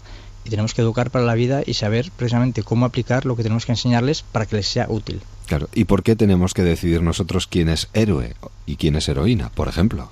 Mm, Mira, sí, eh, yo hablo con los niños sobre, sobre estos conceptos, ¿no? Digo, héroe heroína es algo tan sencillo como alguien que, que hace que los seres que estén alrededor sean felices. Así que en ese sentido los niños pueden ser héroes o heroínas también eh, dando un paso adelante. Si les invitas a participar en la sociedad pueden hacer grandísimas cosas. Si les invitas a ser ejemplo para otros, eh, bueno, eh, se sentirán tremendamente contentos de, de que pueden colaborar. Son cosas en realidad muy básicas. Yo eh, recuerdo esa frase que eh, a veces utilizamos mucho de pequeños, pero que no debemos dejar de utilizar y es lo de yo quiero ser como tú cuando seas ma- cuando sea mayor. Sí, fíjate sí, hasta qué punto influimos también que, que, que, pues que podemos servir de, de modelo y de buen modelo en, en- en muchos casos. ¿no? Yo siempre pienso de forma optimista. Y además hay que aprovechar el tiempo porque el tiempo pasa muy rápido, César. Sí, eh, sí, y no nos tenemos que olvidar que son niños y que también tienen que disfrutar de su infancia y que los padres tienen que disfrutar de los niños y, y, eso es algo que no se nos puede olvidar. Y, y además como maestros, eh, pensar que estos niños que ahora mismo están con nosotros, enseguida están, están ya en, en, implicados realmente en esa sociedad. Claro, claro. Y tenemos que formar gente, pues que sea gente sobre todo social. Y van a tomar decisiones el día de mañana. ¿Hacia dónde va esta nueva educación? ¿Hacia dónde crees que debiera de ir esta nueva educación? Porque eh, al, al menos uno tiene la sensación a veces de que hay profesores que no saben muy bien hacia dónde va todo esto. Mira, y que eh, se encuentran un poco perdidos. Yo eh, me da la sensación de que, de que la escuela para mí es el mejor lugar, de hecho, para, para invitar a los niños a participar en la sociedad. Eh, yo creo que la, la, educación puede tender hacia, hacia, hacia esa invitación, ¿no? a que los, a, al compromiso social de los, de los alumnos. Porque si queremos una sociedad mejor, tenemos que empezar en la escuela. Entonces, eh, yo creo que eso puede ser un, un, paso importante. Además, tú invitas aquí, empiezas precisamente invitando a ser maestro, a disfrutar de la posibilidad de enseñar a los demás, ¿no? Claro, es que eh, fíjate que vivimos años, hemos vivido años en una inercia en la que parecía que todo respecto a la educación era negativo, o, sí. o mucho era negativo, ¿no? Y, y qué va, yo he tenido el privilegio de viajar durante meses y he conocido a miles de personas. Y digo miles porque en cada sitio donde he estado había cientos y cientos de personas, de maestros, maestros y maestras, que viven con pasión lo, lo que hacen, ¿no? Y esas personas siguen siendo anónimas. Y, y, bueno, sí es verdad que una de las cosas importantes que podríamos hacer ahora también es hacer eh, que esas personas anónimas tengan voz y, y, que se les vea todas las cosas tan bonitas que están haciendo. ¿Otra educación es posible? Yo he dicho, yo no es que sea optimista, es que tengo la confianza en que otra educación es posible, en que se puede sobre todo usar el sentido común, que al fin y al cabo mi, mi libro va, va sobre el, el, sentido común y cómo usarlo, ¿no? Es porque a veces claro. se nos olvida. Y la empatía. Y, y sí, y, y, bueno, la gestión de las emociones. Yo confío es. realmente en que todas estas cosas eh, lleguen a los alumnos y los conviertan en seres que, que, se impliquen en la sociedad y que hagan de ella un, un lugar mejor. Eh, lo recomiendo, merece muchísimo la pena leer este libro y como padre uno yo creo que lo va a valorar especialmente porque en definitiva maestros somos todos. ¿eh? Sí, sin, sin duda. Para mí, de hecho, va, va, no solo es para maestros y maestras, para cualquiera sí. a quien le interese la educación de cualquier manera. Como o no padres, teniendo como... hijos, incluso siendo tíos, siendo hermanos, siendo, yo creo que todos podemos enseñar a, a que las cosas vayan mejor, César. Sí, porque hablamos de sentido común nada más. Y no solo enseñar, que a veces nos empeñamos en enseñar, sino aprender de lo que tenemos cerca, ¿no? Que todo nos enseña realmente. Eso es, eso es, es ser esponjas, tener siempre las antenas bien puestas, porque claro. en cualquier lugar encuentras algo que te puede enseñar muchísimo. La nueva educación, los retos y desafíos de un maestro de hoy, pero no de un maestro cualquiera, un hombre que la verdad es que sabe comunicar estupendamente bien, se hace querer por sus alumnos y sobre todo con ese respeto y esa forma de comunicarse que tiene tan particular, consigue meterse ahí entre los 50 mejores profesores del mundo. César Bona, un verdadero placer. Muchísimas gracias. Ha sido un placer para mí, gracias. Y enhorabuena, hasta siempre. Adiós. En Plaza y Janes, ¿eh? César Bona, la nueva educación. Deja, deja que te cuente cómo mola Onda Cero. Deja, deja que te cuente cómo mola Onda Cero. No solo no la olvidamos, la tenemos muy presente, eh, no diría en nuestras oraciones, pero sí en nuestra librería, porque cada dos por tres, sobre todo cada año últimamente, está muy prolífica, nos llega un trabajo suyo, nos ponemos a leerlo y como nos ha pasado con este último, de tirón. Es que, ¿cómo es? Y además lo hace con un sentido del humor maravilloso. Pilar Eire, ¿qué tal? ¿Cómo estás? Hola Eduardo, ¿qué tal? Encantado siempre de poder charlar un ratito contigo. Muchas gracias. Aunque eh, una charla contigo daría para mucho. Podríamos, re... bueno, 24 horas serían pocas para que nos contaras cosas. Y más con la vida que tú tienes. Bueno, sí. Y hablando de las cosas de las que tú hablas, sobre bueno, todo en es... este trabajo. No, lo que pasa que yo creo que todas las vidas son velables. Tú levantas una piedra en cualquier viva, vida y, y, debajo está lo extraordinario. Todas las cosas. Ya. De verdad, yo en las giras que he hecho presentando mis libros, eh, la verdad es que se me acercan personas con historias, pero increíbles, aquello que te dan ganas de novelarlas, porque, porque yo creo que todas las vidas, en todas las vidas hay, hay cosas extraordinarias. Bueno, pero tú estás en un momento brillante y se nota, y eres capaz de sacarle punta. Fíjate que muchas veces yo me lo había planteado, había pensado, ¿cómo será, por ejemplo, una gira con los premios Planeta, tanto el premio como la finalista del Planeta. ¿Cómo será una gira? ¿Cómo será una, una un paseo por, por todas las ciudades de España mm. promocionando? Pues tú vas y lo cuentas. bueno, piensa que fuimos a más de 100 localidades, bueno, concretamente yo, porque el ganador estaba en, eh, se fue a México. Claro. Y eh, empezábamos, bueno, yo solo te diré que empezábamos el día con el siguiente ritual. Eh, nuestra jefa de prensa, que era Isa Santos, nos decía, ¿habéis hecho pipí? Sí. ¿Habéis hecho fotos de la, de la puerta de la habitación? Porque era la única forma que nos acordáramos del, del número de la puerta, porque claro, cada día era distinto. Sí. ¿Quiénes somos?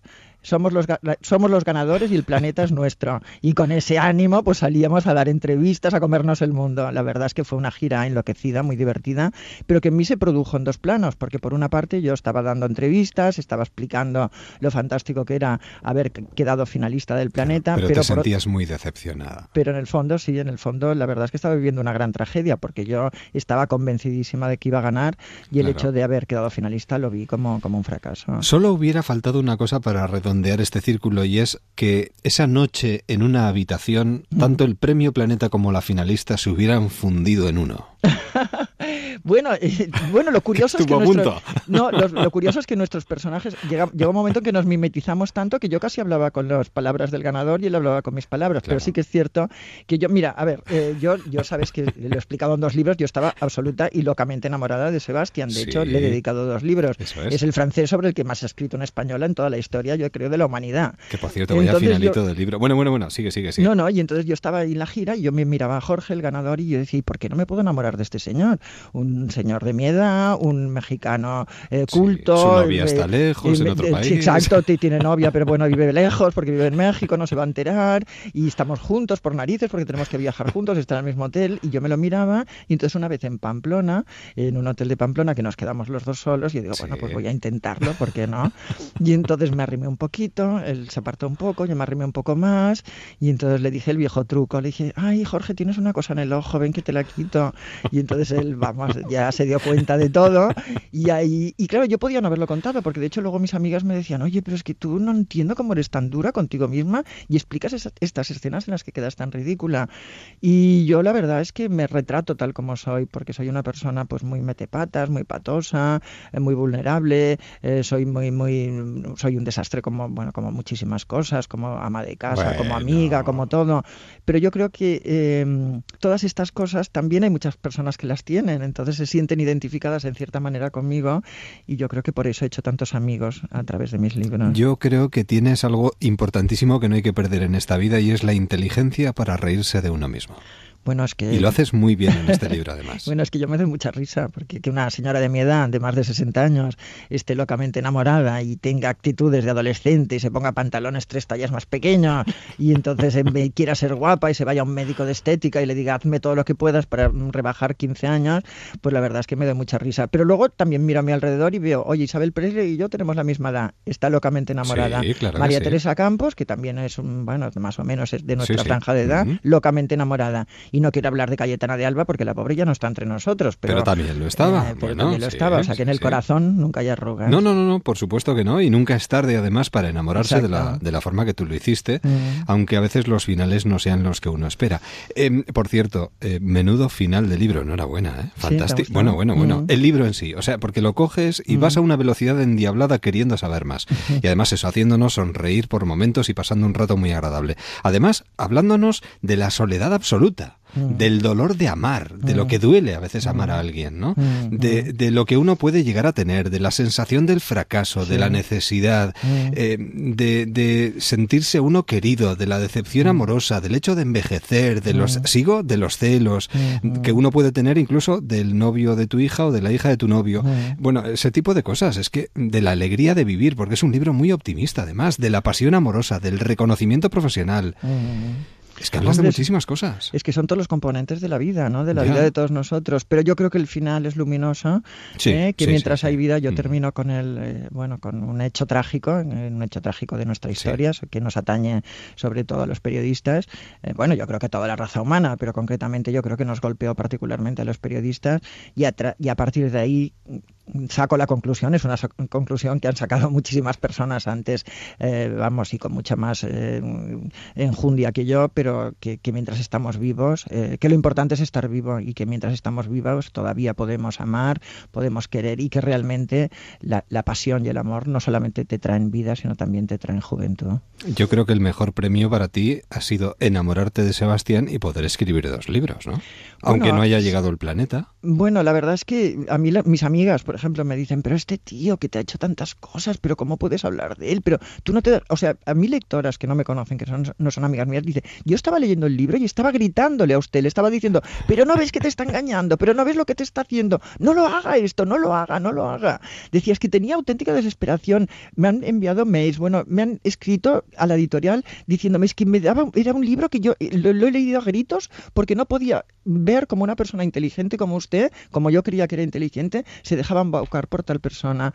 Pero a mí Sebastián me ha dado una cosa muy importante, que es me ha enseñado a querer, me ha enseñado la enorme capacidad que tenemos todos los seres humanos para enamorarnos total y absolutamente sin ningún tipo de reserva, ¿eh? y yo creo que eso me ha hecho mejor persona, te lo digo sinceramente. Además, en este caso, tu búsqueda da sus frutos, porque él aparece en el último momento cuando estás cerrando la gira. El último día de gira en una, en una librería, en una pequeñísima librería de Barcelona. ¿Y qué encuentro? ¿eh? Apareció, sí, un encuentro. Yo tiré todo y cuando lo vi tiré vasos, libros, mesa, lo tiré todo al suelo para lanzarme a sus brazos. No, no, ahí- no sigas, no, No sigas. sigo, no sigo. no sigas.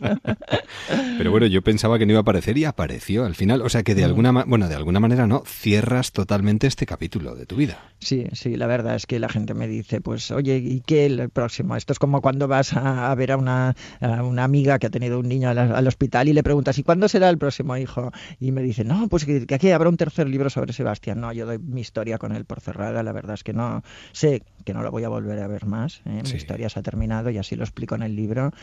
Y, y bueno, y estoy abierta y realmente creo que la vida también para mí también me tiene que dar otra oportunidad. Hombre, además tú, eh, bueno, eh, te ves obligada a hacer frente a, a- no solo a la aparición o a la lucha de buscarlo, sino a ese escollo que amenaza incluso Sí. con la posibilidad de arrebatarte Sí, sí, el sí. premio. Se llegó, se llegó a decirme, a, no, bueno, a sugerirme, a insinuarme que si realmente eran ciertas las acusaciones que se me hacían, que yo legalmente me tenían que desposeer del premio. Yo lo que pasa es que no sé si ahí entonces era el segundo, como las monarquías era el siguiente el que tenía que ocupar mi lugar, pero realmente llegó un momento en que yo estuve abocada al, al, bueno, a la más, a la miseria profesional, al desprestigio, a la mofa de todos mis compañeros, y que bueno, y luego la, en fin, se resolvió de cierta manera que yo explico en el libro. Pilar, siempre es un placer leerte, charlar un ratito contigo y sobre todo saber que sigues tan, bueno, brillante como siempre. Gracias, Y sobre todo con esa inteligencia que todos necesitamos para empezar riéndonos de nosotros mismos para luego poder reírnos de los demás. Así que si alguien quiere dibujar una sonrisa mientras lee, que se acerque a las librerías y pregunte por este No me olvides de Pilar Eire. No te olvidamos. Un beso muy fuerte. Un beso, muchísimas gracias. Hasta pronto. Adiós. Cuando compras el sueldazo del fin de semana de la 11, activas nuestro papel social. Y activas, además, tu ilusión de dedicarte a tus aficiones, a la familia, o quizás montar ese pequeño negocio con el que siempre has soñado. Sueldazo del fin de semana de la 11. Puedes ganar 300.000 euros más un sueldazo de 5.000 euros al mes durante 20 años. También hay cuatro premios de 2.000 euros al mes durante 10 años. Sueldazo del fin de semana de la 11. ¿Cuál es tu ilusión? Deja, que te cuente cómo mola Onda Cero. Deja, deja que te cuente cómo mola Onda Cero. Deja, que te lo cuente. Déjame que te cuente que superamos la barrera de las 11, 10 en Canarias. Y que lo hacemos con un buen libro entre las manos, con un regreso que ya se venía pidiendo desde hace mucho tiempo y del que hasta cierto punto también me siento un poco culpable. Give me one last dance while I still stand. Tenemos esta noche con nosotros y le felicitamos el año a Matilde Asensi porque podemos hablar del regreso del catón. Matilde, ¿qué tal? ¿Cómo estás? Muy bien, muchísimas gracias. Me siento un poco responsable yo también. Pues yo ¿eh? también te veo ya culpable, sí. Y no me importa que me señales con el dedo. No me importa en absoluto, todo lo contrario, porque después de haberlo leído, me siento mucho más reconocido en la decisión. Mucho más reconocido. Tenías ¿Cómo que haberlo hecho antes. Eh, Y ¿de diría verdad? más. ¿De verdad? Diría más. A ver, di más. Empieza a escribir el tercero, por favor. Por favor, por favor, por favor, que alguien me salve. por favor, que alguien me Acabas salve. de abrir la caja de los truenos. Sí, efectiva. No, no, lo tengo ya, empiezo a tenerlo un poquito claro esto, ¿eh? O sea, fue una intuición, fue una intuición en Madrid que dije, ¿qué he hecho yo? Porque esto no es normal. Empiezo a pensar que efectivamente he abierto la caja de los truenos, sí, señor.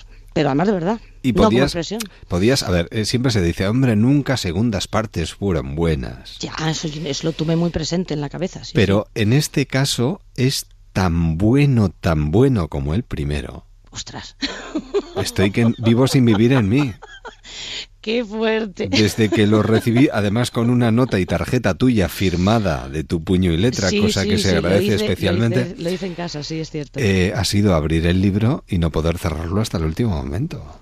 Qué fuerte. Oye, te lo. es Menudo viaje, alegría, qué ¿eh? No. aventura, qué maravilla, qué Muchas bien gracias. escribes. Que no sabes cómo me... Qué tranquilidad. O sea, que... que- Pero no soy el único que te lo está diciendo. No, ahora ya me lo está diciendo más gente a través de las redes sociales y todo eso, pero estas son las voces que yo quiero oír, ¿sabes? O sea, gente Claro. que no esté relacionada con ni con las editoriales, ni con las críticas literarias, ni con nada que tenga que ver con todo esto, sino voces de lectores, que es lo que a mí en definitiva me dice la verdad. O sea, porque si no, ¿cómo me lo voy a creer? Si es bueno o malo. O sea, los críticos no me los creo.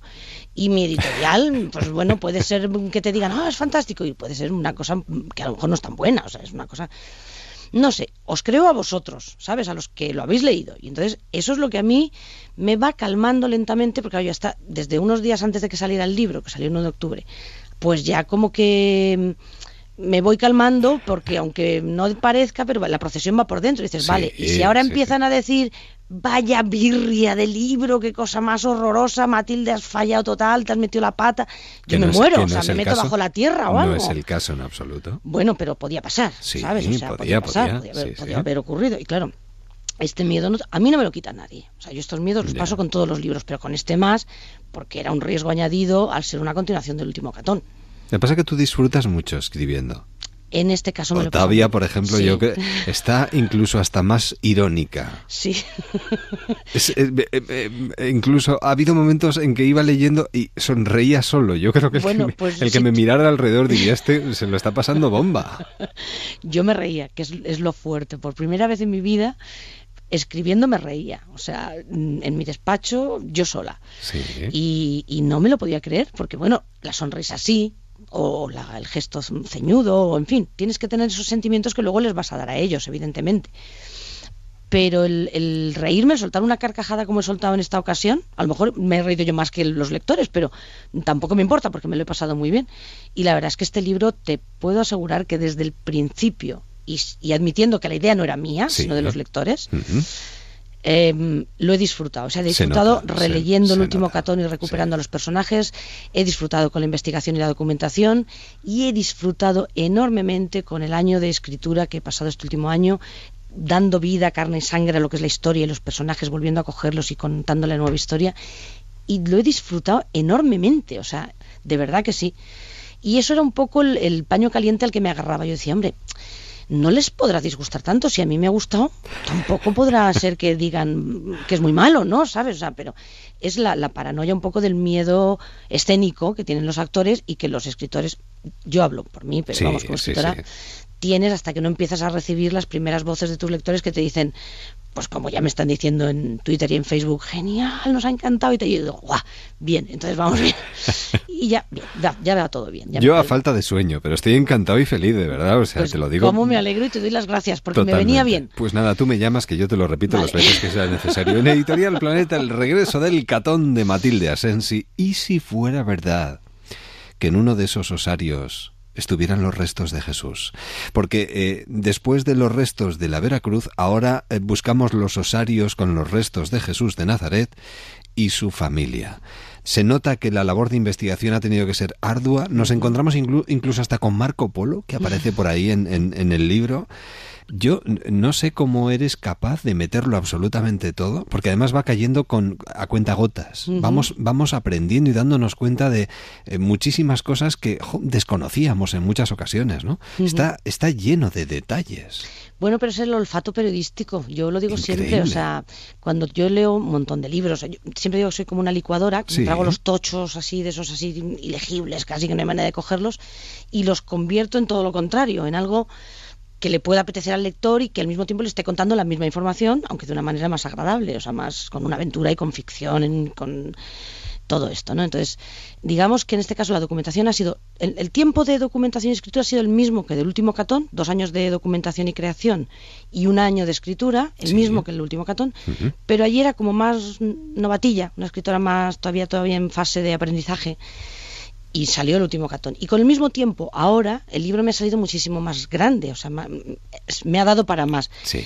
lo cual indica que ya tengo unas tablas y unos y varios libros por en medio y he ido aprendiendo y tal, ¿no? Porque a escribir se aprende cada día, no no se tiene dominado así como si fuera no sé qué. Esto es como tocar el piano aprender Claro. una, este, una- tiene una técnica que la tienes que dominar y eso es diario. Y luego, mm, bueno, pues ya cuentas una historia o no la cuentas, o cuentas tu vida o lo que quieras, pero la técnica de escribir hay que dominarla. Y en este caso, em, ya te digo, con el mismo tiempo de documentación, que esta vez ha sido muy amplia, más que en el Catón incluso, y el mismo tiempo de escritura, y ha salido más largo el libro, con el mismo tiempo es otro libro como más completo, como con más temas, como con más, por ejemplo, Marco Polo, pues fíjate lo que sale en el libro y sin embargo yo me he leído como a lo mejor probablemente seis, siete libros, ocho sobre Marco Polo, aparte del libro de las maravillas, que lo tengo en tres ediciones distintas Vaya. Subrayado en las tres para ver las diferencias entre unas y otras. O sea que una cosa que a lo mejor es la referencia solo de Marco Polo dentro de lo que es todo el libro, para mí me ha supuesto un trabajo grande, ¿no? De notas, de, de- de cuadros sinópticos, de ver que sí, de esto no, de tal, de cual. Lo que hay detrás de cada uno de los pequeños detalles, ¿eh? Para que veas, para que un, un compañero un periodista me preguntaba hace poco, bueno, tú tendrás un equipo de documentación. Y digo, "Bueno, a estas alturas de mi vida todavía me preguntan, es, es que no, que lo hago yo sola, que no, que no, que no, que, que, que forma parte de mi disfrute profesional. Que a lo mejor eso hace que tarden en salir más los libros, que tarde entre un libro y otro un poquito más de tiempo, que es de lo que me acusan los lectores así reiteradamente. Y dices, bueno, pero es que el tipo de trabajo que hago, pues no es fácil. Que luego lo devoráis en dos días, a releer y punto. y Es, que además, aparte de todo lo histórico que hay en este trabajo, por ejemplo, también para mí, a mi modo de ver, es un libro de viajes, ¿no? Es un libro de aventuras. Mongolia, la ruta de la seda, Estambul, claro, porque ellos evidentemente en esta labor de investigación tienen que hacer el recorrido que hizo la historia o que ha hecho la historia. ¿no? cierto. Entonces es, es un viaje permanente. Eh, además, yo no sé de dónde sacas estas pruebas a las que se tienen que enfrentar, pero me parecen pruebas muy inteligentes, están Eso- muy bien trabadas. Eh, están inventadas. Tienes una mente endiabladamente El ágil. mm, bueno, mi madre decía que era una niña así como Antoñita la Fantástica. Ya, ya, ya, no, pues madre esto mía, debido- qué envidia. acabar deformado en esto, que, que es ahora que es el, el invertir las maldades para mis pobres personajes. Pero yo me lo paso muy bien, yo disfruto montando las pruebas. O sea, es la parte más, yo creo que es más divertido que leerlas, Ya. ¿sabes? Porque lo que es inventarlas, Además, tú eres los que les haces padecer en Bastante. determinados momentos. Bastante, bastante, bastante. En este sentido soy un poquito malvada, pero es que cada prueba también aporta una información en casi todos mis libros, Sí, sí. no solo en los catones. Ahora ya tengo dos catones, ya no puedo decir el catón, tengo que decir los catones. Claro, los claro. dos catones eh, no solo también aportan información, sino en todos mis libros también me sirven las pruebas para contar cosas que, que dan datos de la historia o, o hacen avanzar la, la aventura. O, es decir, no es una, una prueba por una prueba, sino que son pruebas relacionadas con lo que está pasando y que aportan. Todo tiene sentido. Todo tiene sentido y encaja un poco en su sitio. De ahí el trabajazo que, que lleva un libro, claro, evidentemente. Por cierto, también está muy presente el papel de la Iglesia, como no podía ser de otra manera, ¿no?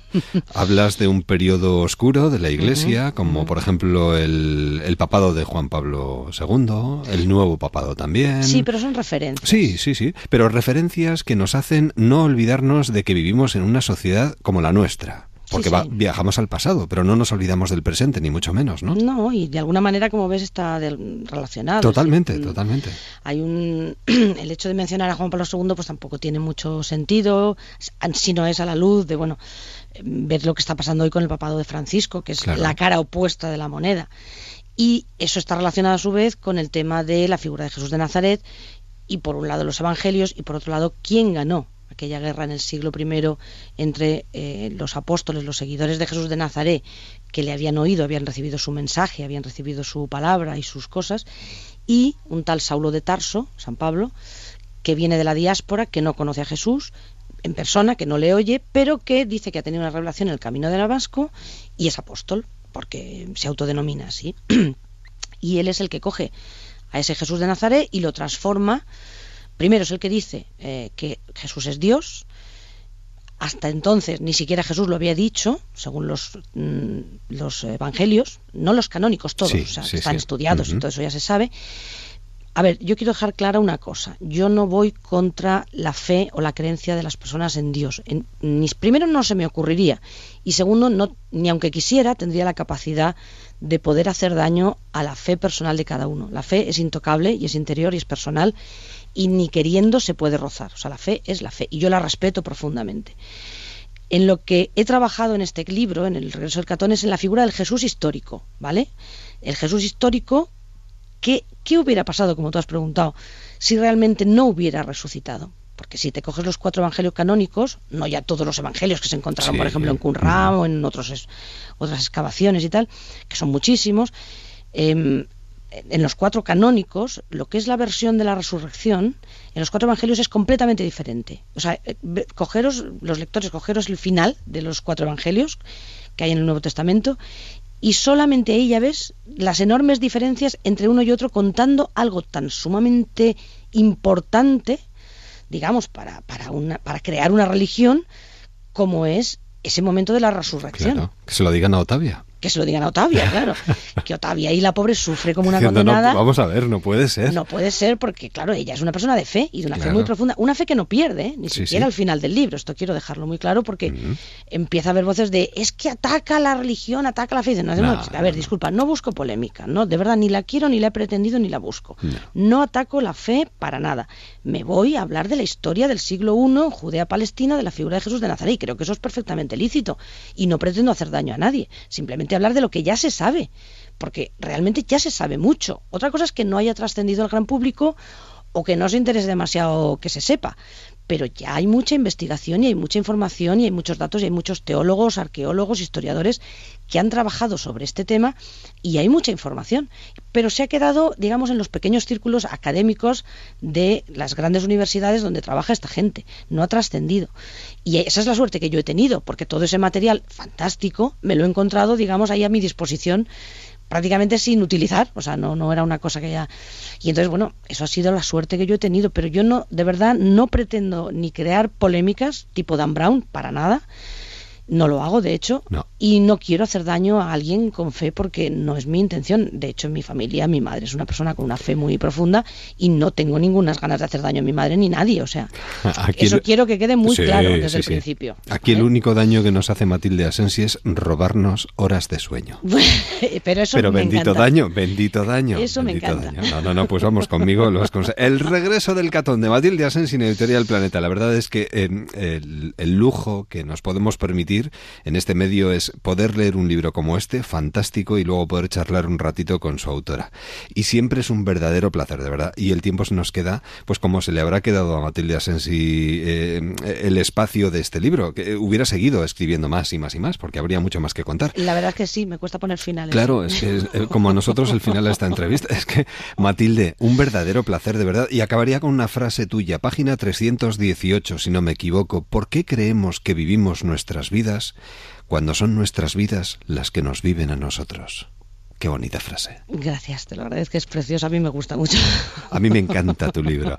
Eh, que venga la tercera o que venga lo que tenga que venir, pero te seguiremos muy de cerca porque nos encanta leerte. Matilde, un beso muy fuerte y hasta pronto. Un besazo, Eduardo, gracias. Adiós. Déjame que te cuente. En Onda Cero, con Eduardo Yáñez. Viajes.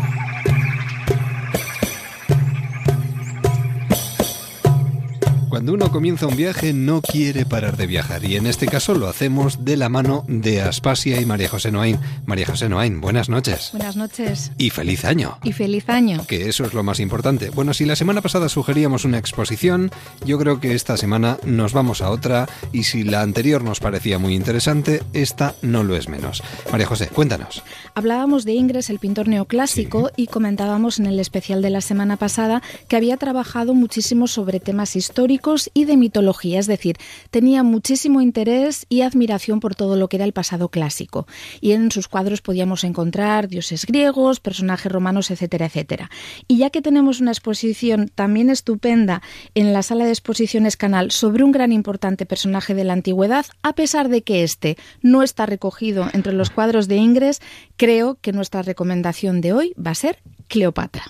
Cleop algo que te, a, ti te apasiona, claro. Claro, porque en Aspasia hablamos de muy distintos temas, pero Sí. siempre que tengo ocasión de meter la arqueología, que es realmente mi pasión más cercana, ahí la tenemos. Así que es una exposición muy recomendable, la podemos visitar también en este arranque del nuevo año, aunque estará hasta el 8 de mayo y con una protagonista de excepción. Además de verdad, bueno, ¿qué nos puedes contar de Cleopatra? Lo primero de todo, si digo Cleopatra, todo el mundo se irá, me imagino, al país del Nilo, ¿no? Porque Sí, Cleopatra es uno de los símbolos más importantes de Egipto. Y así fue. Fue una reina cuyo año de nacimiento anda en duda, pero que creemos que vivió más o menos entre el 69 y 30 antes de Cristo. Pero es importante recordar que por muy egipcia creamos todos que es Cleopatra, en realidad culturalmente era griega. El, Egipto del que fue reina Cleopatra era en realidad el Egipto helenístico. Aparece cuando ya mm, se ha destrozado por completo el Egipto faraónico, el conocido por todos, el de las pirámides, etcétera, etcétera, a partir de la llegada del rey macedónico Alejandro Magno a este país. Libera Egipto del yugo persa, funda en el año 332 a.C. la ciudad de Alejandría, que pasa a convertirse en capital de Egipto a partir de ese momento, y a su muerte el general Ptolomeo hereda el trono de Egipto y durante este tiempo, desde finales del siglo IV a.C. hasta el reinado de Cleopatra, nuestra protagonista, Egipto es un país que mantiene por un lado la herencia cultural del mundo egipcio clásico, de ese mundo de las momias, de las tumbas, de las pirámides, pero introduce los nuevos elementos culturales griegos aportados por la dinastía reinante, que en realidad es macedónica, es decir, es griega. Y Cleopatra, que en realidad era Cleopatra VII, la séptima de las reinas con este nombre, fue la última gobernante de este Egipto helenizado hasta que fue conquistado por la que en ese momento ya era la gran potencia del Mediterráneo, es decir, Roma. Interesante. A partir de ahí también se establecieron un montón de relaciones curiosas porque fueron relaciones amorosas, no solamente Sí, políticas sí, o sí. militares, entre el país del Nilo y la que era esa nueva potencia. Y Cleopatra, que según nos cuentan los textos era una mujer fascinante, no tanto por su belleza, parece ser que no era tan hermosa como nos la hemos imaginado, sino que en realidad lo que tenía era una personalidad importantísima, con, con mucho carácter y dotes de seducción, ¿no? que realmente conquistaba a la gente a través de sus maneras, de su personalidad y sobre todo también de su cultura. Era una mujer inteligentísima y con una cultura muy desarrollada, con lo cual tenía habilidades de todo tipo para seducir a aquellas personas que pasaban por su corte. Primero consiguió enamorar a Julio César, al general romano, Casi nada. casi nada. Fue su pareja, de hecho incluso tuvo un hijo con él que murió a edad temprana, Cesarión. Julio César se la llevó consigo incluso a Roma, la reina egipcia estuvo visitando esa importante urbe de la antigüedad, a pesar de que los romanos no les gustaba nada, porque la consideraban una extranjera y no les hacía ninguna gracia que uno de sus generales estuviera emparejado con ella. Y a la muerte de César conoció a otro importantísimo general romano, Marco Antonio, con el que vivió su gran historia de amor. Fue una relación muy complicada, muy tormentosa. Claro, Marco Antonio, entre otras cosas, estaba casado. Con lo cual, bueno, eh, estuvo cuatro años alojado de ella en Roma, volvió después otra vez a Egipto, volvieron a estar juntos. Fue una historia de amor maravillosa que todos conocemos, yo creo, a través de las películas, ¿no? La más famosa de las cuales es la de Elizabeth Taylor y Richard Barton, sí, ¿no? sí, la Cleopatra más conocida por todos y que acabó en desgracia, porque finalmente la unión de las tropas egipcias de Cleopatra y las tropas romanas de Marco Antonio Se enfrentaron a Octavio, el que después ha pasado a la historia con el nombre más conocido de Augusto, el que poco tiempo después fue el primer emperador de Roma, tuvieron una batalla terrible en Actium, en las costas occidentales de Grecia, y finalmente las tropas de Augusto vencieron a esa coalición de Cleopatra y Marco Antonio y la soberana egipcia perdió ante el mundo romano. Marco Antonio, pensando que su querida había muerto en la batalla, se suicidó y cuando Cleopatra se enteró de la muerte del general romano, ¿Qué hizo? se suicidó también. Una muerte además muy dramática, también muy del gusto sí, sí. cinematográfico, ya que sacó una serpiente venenosa, un aspiz, y dejó que le mordieran el pecho para de esa forma morir. Qué escalofrío. Qué bonita forma de comenzar el año 2016 un verdadero placer, María Jo. Lo mismo digo, muchas eh, gracias. Volveremos a encontrarnos a lo largo del año porque habrá especiales de Déjame que te cuente y Aspasia evidentemente tiene que contarnos muchas cosas. Que tengas un buen año. Igualmente, un abrazo. Hasta pronto, adiós.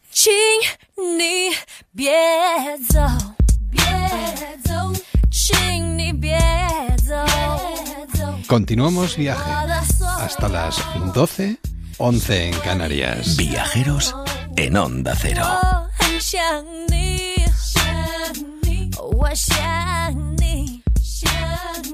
Ahora que acabamos de comenzar el invierno, ¿qué tal si hablamos de un verano chino? De El último viaje de Javier Reverte. Además, nosotros tenemos una sección aquí en Déjame que te cuente en la que nos metemos directamente en el mundo de los viajes. Y yo creo que ahora en invierno, sentados, no sé, por ejemplo, al pie del árbol de Navidad, conviene, no sé, trasladar nuestra mente lejos, a muchos kilómetros de aquí. Javier Reverte, ¿qué tal? ¿Cómo estás? Muy, bien, buenas. muchas gracias. Estupendo. Bienvenido. Gracias. Un país, bueno, un viaje, mejor dicho, eh, hacia el pasado apasionante, por lo que he podido ver.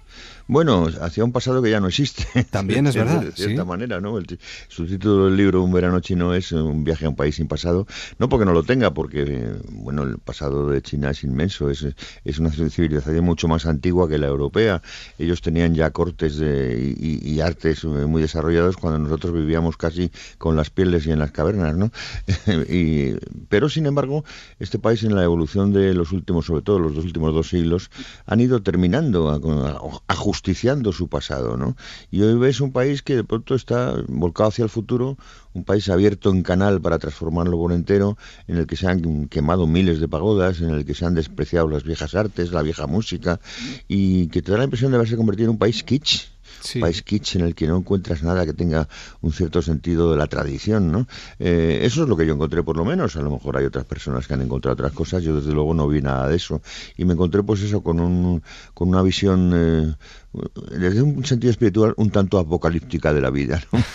Además es curioso, ¿no? Porque eh, comienzos de los años 80, país pobre, muy pobre, recién salido del maoísmo y asfixiado por una industrialización mm, quizás mal planteada, ¿puede ser? Sí, absolutamente mal planteada porque este, es, esas son las, eh, las manías que tuvieron en un momento determinado las viejas dictaduras y de las nuevas dictaduras, pero sobre todo la, manía que hubo en el comunismo en un momento de- determinado del, pasado siglo, desde los comienzos del comunismo en la Unión Soviética y muchos otros países donde decidieron que desde la política se podía construir un mundo diferente, cambiar el mundo y hacer un hombre nuevo. Esas historias, esas historias que bueno que eran muy fascinantes oídas así, pero que no son tan fáciles de hacer. Eh, cambiar al ser humano, pues yo creo que llevaría muchísimos siglos si es que se le puede cambiar y cambiar la faz de la historia, cambiar la faz de una, de una tradición, de una cultura, pues es algo también que yo no sé hasta qué punto es conveniente. Yo creo que no es conveniente y, sobre todo no es bueno. En, en- en un momento determinado la política de Mao Zedong decidió que el país eh, tenía que dar lo que se llamaba el gran salto hacia adelante, el segundo gran salto hacia adelante, que consistía simplemente en industrializar. Y entonces un país que era mayoritariamente agrícola, decidió Mao que iba a ser mayoritariamente industrial, creó una serie de acerías, una serie de industrias nuevas y trasladó millones y millones de personas de los campos agrícolas a trabajar en, en la minería, en las acerías. El resultado fue pues una hambruna terrible y bueno, y en cifras se calcula que entre 20 y 60 millones de personas pudieron morir. Por cierto, Shanghái creo que sería el único sitio de China al que volvería. Sí, tal vez volviera a Shanghái. Shanghái es que, bueno, es una ciudad más moderna en el sentido de que ah, se ha adaptado más, digamos, a la idea eh, que se puede tener de, una ciudad de nuestros días occidental, ¿no? Y además conserva todavía de la época de principios del siglo XX, finales del XIX, muchos barrios que fueron los barrios de las eh, concesiones europeas, que tienen un cierto aire europeo, hay restaurantillos agradables, eh, es más cosmopolita, por decirlo en una palabra, es una ciudad más cosmopolita. Yo en los días que estuve la encontré mucho más limpia que otras ciudades de, de- me refiero a la contaminación, Sí, que sí, otras ciudades de China. Y bueno, un poco me reconcilió algo con China. De todas maneras me costaría también trabajo volver a Shanghái, yo creo, porque luego ya la gente es muy cerrada en China, la gente es muy poco abierta, muy poco eh, amiga de lo extranjero, con razón o sin ella, no sé, porque fue un país muy maltratado por los occidentales y muy despreciado por sus vecinos japoneses.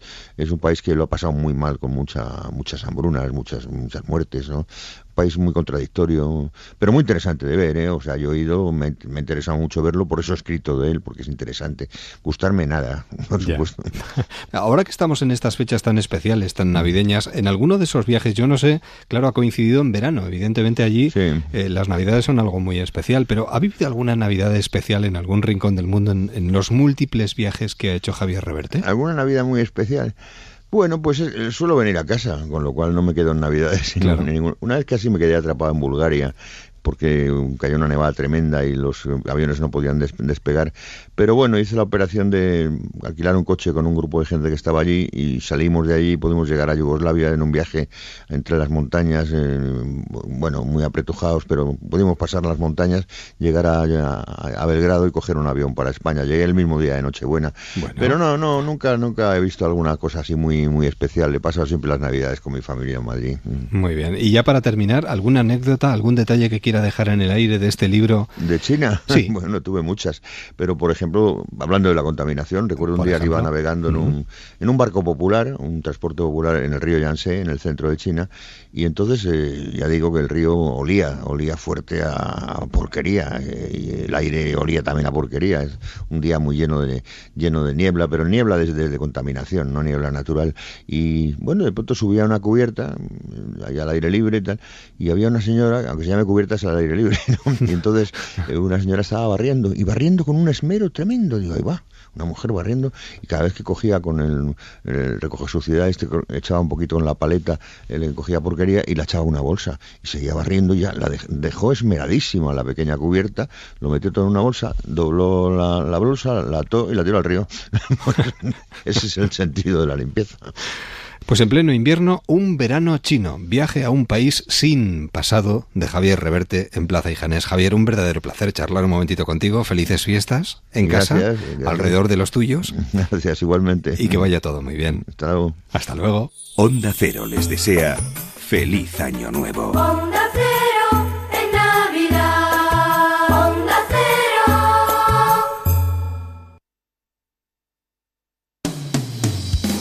Onda Cero Madrid, 98.0 FM. Comprar mi casa con Gilmar fue un lujo.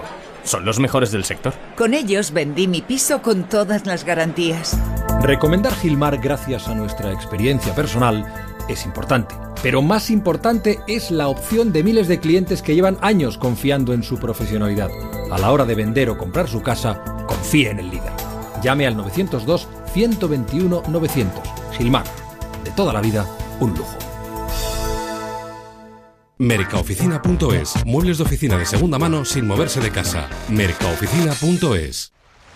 Gracias a la ultracrioterapia he bajado dos tallas. Es lo último para adelgazar, fruto de la investigación de Adelgar. La ultracrioterapia de Adelgar tiene un 50% de descuento como oferta de lanzamiento.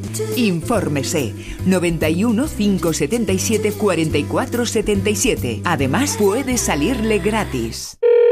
Don Manuel, le llamo de agencia negociadora para confirmarle la cuota que va a pagar agrupando todos sus préstamos. Ajá. Usted ahora paga 2.200 euros al mes, ¿verdad? Así es. Pues después de nuestra negociación con los bancos pagará 523 euros al mes. ¿523? 1.677 euros menos cada mes. Este ahorro de cuota corresponde a una operación real gestionada por agencia negociadora. Si tienes casa en propiedad, puedes hacer como Manuel y vivir mejor ganando lo mismo. Llama al 900-900-880, 900-900-880 o entra en agencianegociadora.com. Grupo Reacciona. Alquiler. Acción de alquilar. Negocio por el que se cede una cosa a una persona durante un tiempo a cambio de una rentabilidad. Seguro. Adjetivo, que es cierto, libre y exento de todo peligro o riesgo. Si piensa en alquilar, ya sabe. Alquiler seguro. 902 37 57 77. Alquiler seguro. 902 37 57 77. Noticias de ahorro. Carlos Rodríguez Brown. Ahorre hasta un 70% en calefacción con Biomasa Plus, estufas y calderas de pellet. Esto es buenísimo. Gratis, media tonelada de pellet y un aspirador de mantenimiento contratando en el 902 99 70 70. Biomasaplus.com y no pasen frío. Financiación a su medida. Llame al 902 99 70 70. Cuando usted consulta con un médico especialista, quiere que le dedique todo el tiempo necesario para llegar al diagnóstico más preciso y ofrecerle la mejor solución. En Clínica DKF, en su unidad de cirugía avanzada de columna, los doctores Sánchez y Casal lo hacen ofreciendo técnicas mínimamente invasivas de forma exclusiva y pionera en España, como la endoscopia. Consúltenos en www.dkfcolumna.com o en el teléfono 666 266 604.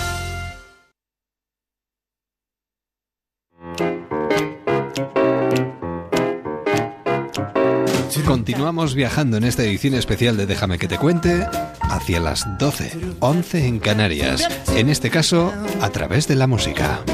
Me gustan las canciones de más de 50 años. Me gustan las mujeres de la Belle Époque.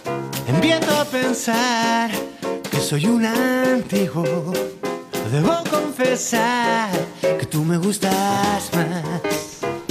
Pues a mí la verdad es que me gusta mucho este trabajo de Javi Fermín, que dice que es un antiguo, pero yo creo que nos pasa a todos. Comenzamos el año, pero no sé por qué tendemos a escuchar los temas de siempre. Esos temas que como este, por ejemplo, nos hacen retroceder en el tiempo y sentirnos jóvenes. Es la particularidad de la música. Javi Fermín, ¿qué tal? Buenas noches, bienvenido y sobre todo feliz año. Muchísimas gracias igualmente. ¿Qué tal has empezado el 2016? Pues eh, con muchas ganas de contar mi, mi historia, nuestra historia, y con muchas eh, con mucha energía también. Además, no hay mejor forma de comenzar el año que con un trabajo nuevo bajo el brazo. Hombre, y tanto. Como Para- carta de presentación está muy bien, Sí, ¿no? sí, sí, la verdad es que para nosotros sí. Es un poco el, el siguiente paso de del anterior, que fue prepararlo y, y- y hacerlo y ahora desde luego que con, como digo, con mucha, con mucha energía para, para contar esta historia y que la gente le- la entienda, ¿no? Bueno, ¿quién es Javi Fermín para quien no te conoce? Y que de repente empieza a escuchar tu música y dice, madre mía, qué bien suena esto. Bueno, pues muchísimas gracias. Javi Fermín es un, es un músico, es un cantante, es un compositor que ha tenido la inmensa suerte de, de- de poder convencer a un montón de gente muy buena para que se embarque con él en, en esta en esta aventura. Yo siempre digo que solo, solo aporto las canciones. Todo lo demás lo hacen, lo hacen los, los músicos excelentes que, que me acompañan y desde luego lo ha hecho también quien inventó esta historia, primero, que es eh, José Luis García de GP, que un día me dijo, eh, Javi, tienes que hacer algo solo. Y yo dije, pero ¿y yo qué tengo que contar? Entonces Sí. empecé, empecé a intentar eh, investigarlo o descubrirlo a través de las propias canciones. Y fueron ellas las que me dijeron que, que tenía un discurso más o menos eh, consecuente o más o menos homogéneo. Y, y es también, eh, Javi Fermín también es productor de, de- de quien se ha embarcado de nuevo en la producción del álbum, que es, que es Paul Hoyle, un productor ganador del Grammy que, al que le, le ofrecimos la, la historia cuando estaba en su embrión y le interesó muchísimo. Es, eh, Javi Fermín es un compositor que solo aporta las canciones, repito, y que, y que entre muchísima gente hemos hecho posible este, este sueño antiguo. ¿no? Una persona que disfruta haciendo buena música y que nos invita a bailar con la luna. Y a estas horas apetece. Hay que escucharlo además con el volumen alto, ¿eh? Para darse cuenta que está cargado y plagado de detalles. Muy buenos músicos. No, no, no. No quiso ser una mota más de polvo espacial. Y luego al menos yo tengo la sensación de que lo que quieres es hacer disfrutar a la gente que escucha esta música, porque tiene un halo de de buen feeling, de alegría, de, de buena sensación. ¿no? Sin duda esa es la, esa es la intención, la, la única, la, la principal y el foco absoluto es el, es el público y entretener. ¿Y dónde queda el marketing y la publicidad? Porque tú eres un hombre de marketing y de publicidad, según tengo entendido. Es algo en lo que, en lo que creo muchísimo y en lo que, bueno, son unos conocimientos y un bagaje, un bagaje, perdón, que también intento aplicar a, a este proyecto, intentamos Sí. aplicar al, al, al proyecto. Pienso que ayuda muchísimo a, conformar un discurso homogéneo, como digo, que eh, ayude a- a trasladar, a entender, a que la gente entienda eh, lo que queremos contar con todo esto.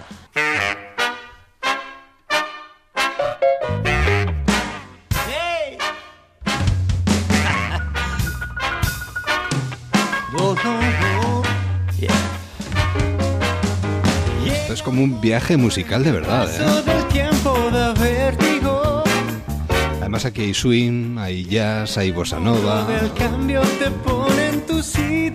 No tiene que ser fácil, además, unir diferentes géneros y hacer sentir al que está escuchando que todo esto, que parece música que viene de hace muchos años, rejuvenece y es música de hoy.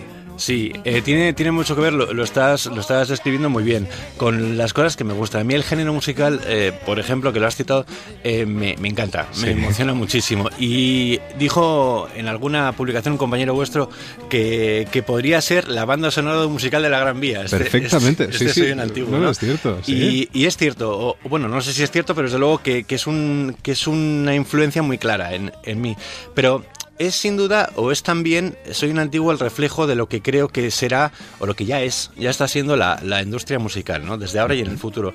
Hay una enorme, eh, vieja industria musical que, que, que se mueve muy poquito, que vive de lo que ha hecho en los últimos 50 o 60, o 60 años. Y hay una nueva industria que está formada sencillamente con quienes hacemos las propuestas y quien las recibe, que es el público, que es soberano, que es quien decide finalmente lo que, lo que le gusta y no le gusta. Yo, yo trabajo o pienso para, para, para esa nueva industria. Soy, o soy un, un producto, un reflejo de, de esa nueva industria que entiendo que es la que, la que va, ya está y funcionará en el, en el futuro. Ya el, el público no, no espera a que le digan lo que le gusta. Tiene muchísimas herramientas para decir lo que y para elegir lo que le gusta. Ya creo que las grandes multitudes, eh, no el café para todos, ya no ya no funciona tanto y sí más la, la selección, ¿no? El delicatessen. A la gente le gusta y a todos nos gusta sentirnos especiales y creo que está hecho para, para ese para un público más más reducido, con, bueno, o más exigente.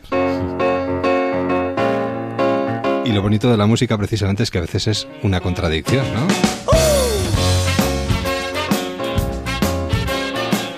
Canciones para olvidar aquella música y encontrarnos con música nueva. Te digo adiós.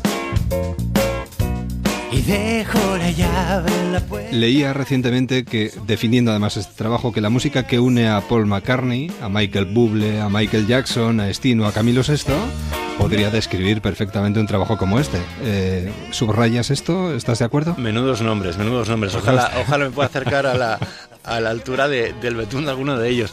Eh, desde luego que son referencias muy dispares, pero que todas sin duda están en lo que a mí me gustan. Fíjate, has- has marca- Fíjate, es que fíjate qué voces, Sí, todas sí, ellas. sí, ¿eh? sí, y qué distintas, ¿no? Sí, aunque, claro. aunque para mí tienen muchas cosas en común, porque forman Ujú. parte de mi, de mi historia, de lo Sí. que yo he estado escuchando y de lo que adoro, ¿no? Pero sí, sí, sin duda que lo, que lo subrayo porque lo define muy bien. Eh, comenzamos año 2016. Yo creo que el- el tercer corte perfectamente podría enlazar con el comienzo del año, es decir, no dejes que el sol se te escape. Es decir, es un año. Bueno, todos los nacimientos de año tienen esta particularidad. ¿no? Sí, sí, es otro de esos mensajes positivos que trato de, de- de- lanzar a lo largo de todo el, de todo el, el álbum. Esa es una, una especie de llamada de atención. eh, es una de esas eh, peculiaridades también que tienen del, del modo en el que yo escribo. Me doy cuenta que muchas veces lo hago en segunda o en tercera persona, pero Sí. siempre me hablo a mí. Sí. Y es lo que es lo que es un recordatorio, es un recordatorio para que no no perdamos de vista lo importante, ¿no? ¿Qué le pide Javi Fermín el 2016? Pues soy un antiguo hasta hasta el final. Hasta el final. Que tengamos mucho Soy un Antiguo y que muchísima gente lo pueda disfrutar eh, tanto en, en, lo que es eh, lo musical como lo que es el, el, directo, que ya digo que es muy, muy, ¿Cómo, muy ¿cómo, va a ser, ¿Cómo va a ser el directo? Sí, el directo, eh, como adelantaba antes, eh, lo entendemos como, como, algo muy completo que en, en, el caso, en nuestro caso incluye muchísimas cosas que pueden entretener durante hora y veinte, hora y media. Tenemos, tenemos coristas, coristas tenemos bailarinas, tenemos eh, audiovisuales que van uh -huh. hilando una historia con la, a través de la propia música, actores y ese personaje, ese detective de canciones que interpreto yo, que nace en cada uno de los, de los eh, conciertos o de los shows y que no quiero desvelar qué le pasa, pero que, bueno, lo que sí puedo decir es que eh, lo hemos probado. Aquí el día 29 de octubre pasado, lo, lo hicimos una previa para unos, unos poquitos invitados y funciona muy bien y es muy divertido y muy entretenido, que es para lo que estamos aquí, para entretener. Pues que tengas un buen año Feliz y, 2016. Que, y que podamos contar contigo aquí en los micrófonos de Onda Cero. Yo estaré encantado. Hasta pronto, adiós. Gracias. Por mucho que te empeñes en creerte especial, nunca miente la verdad. Ya quisieras poder cambiar las cosas que te van tan mal. Si pudieras pararte a pensar las horas muertas, porque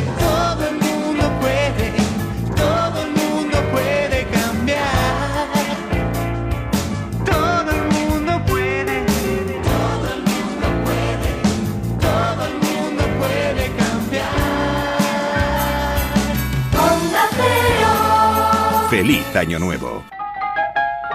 ¿Qué tal si le dibujamos una sonrisa a este primer día del año? Muy buenas noches, Trotacómico. Feliz año, ¿cómo estás? Eh, buenas noches, Edu.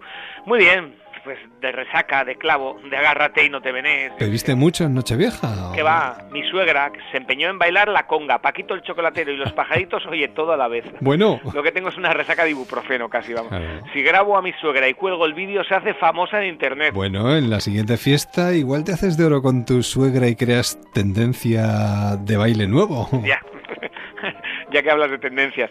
Oye, ¿sabes cuáles son los términos que han sido más buscados en 2015 en el buscador de Google en este país? No tengo ni idea, pero seguro que me sorprendes, vamos. Uh, los voy a nombrar por categorías. A ver. Agárrate los machos que vienen hembras. ¿no? Uy, uy, uy, los términos que más crecieron fueron Primero, Gran Hermano 16.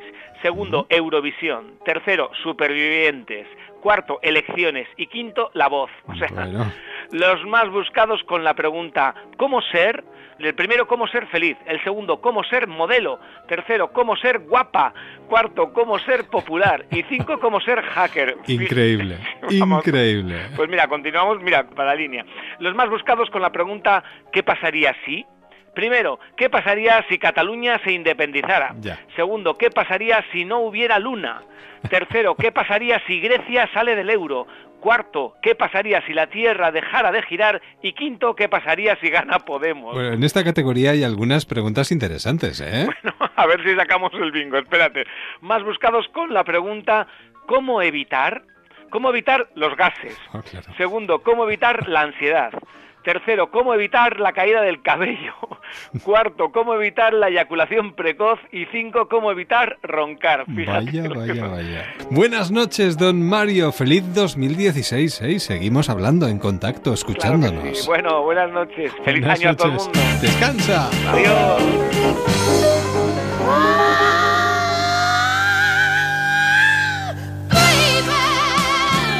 Déjame que te cuente en Onda Cero. Buscamos respuestas a muchas preguntas. Por ejemplo, ¿cuál sería la siguiente respuesta a la siguiente pregunta? ¿Qué es lo que más satura a una enfermera saturada? Igual nuestro próximo invitado puede contestarnos a esto. Héctor Castiñeira, ¿qué tal? ¿Cómo estás? Hola, hola, buenas. Bienvenido a los micrófonos de Onda Cero. ¿Tú qué crees que es lo que más satura a una enfermera saturada?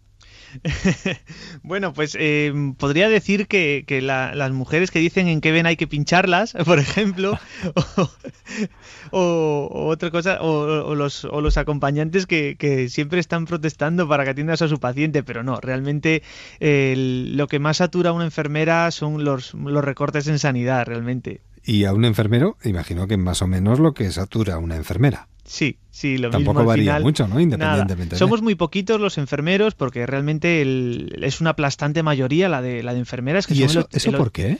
Pues es curioso, pero el, históricamente ha sido así. Cada vez, bueno, vamos siendo un poquito más ya, pero el, el 85% de la profesión son mujeres. Entonces, Ya.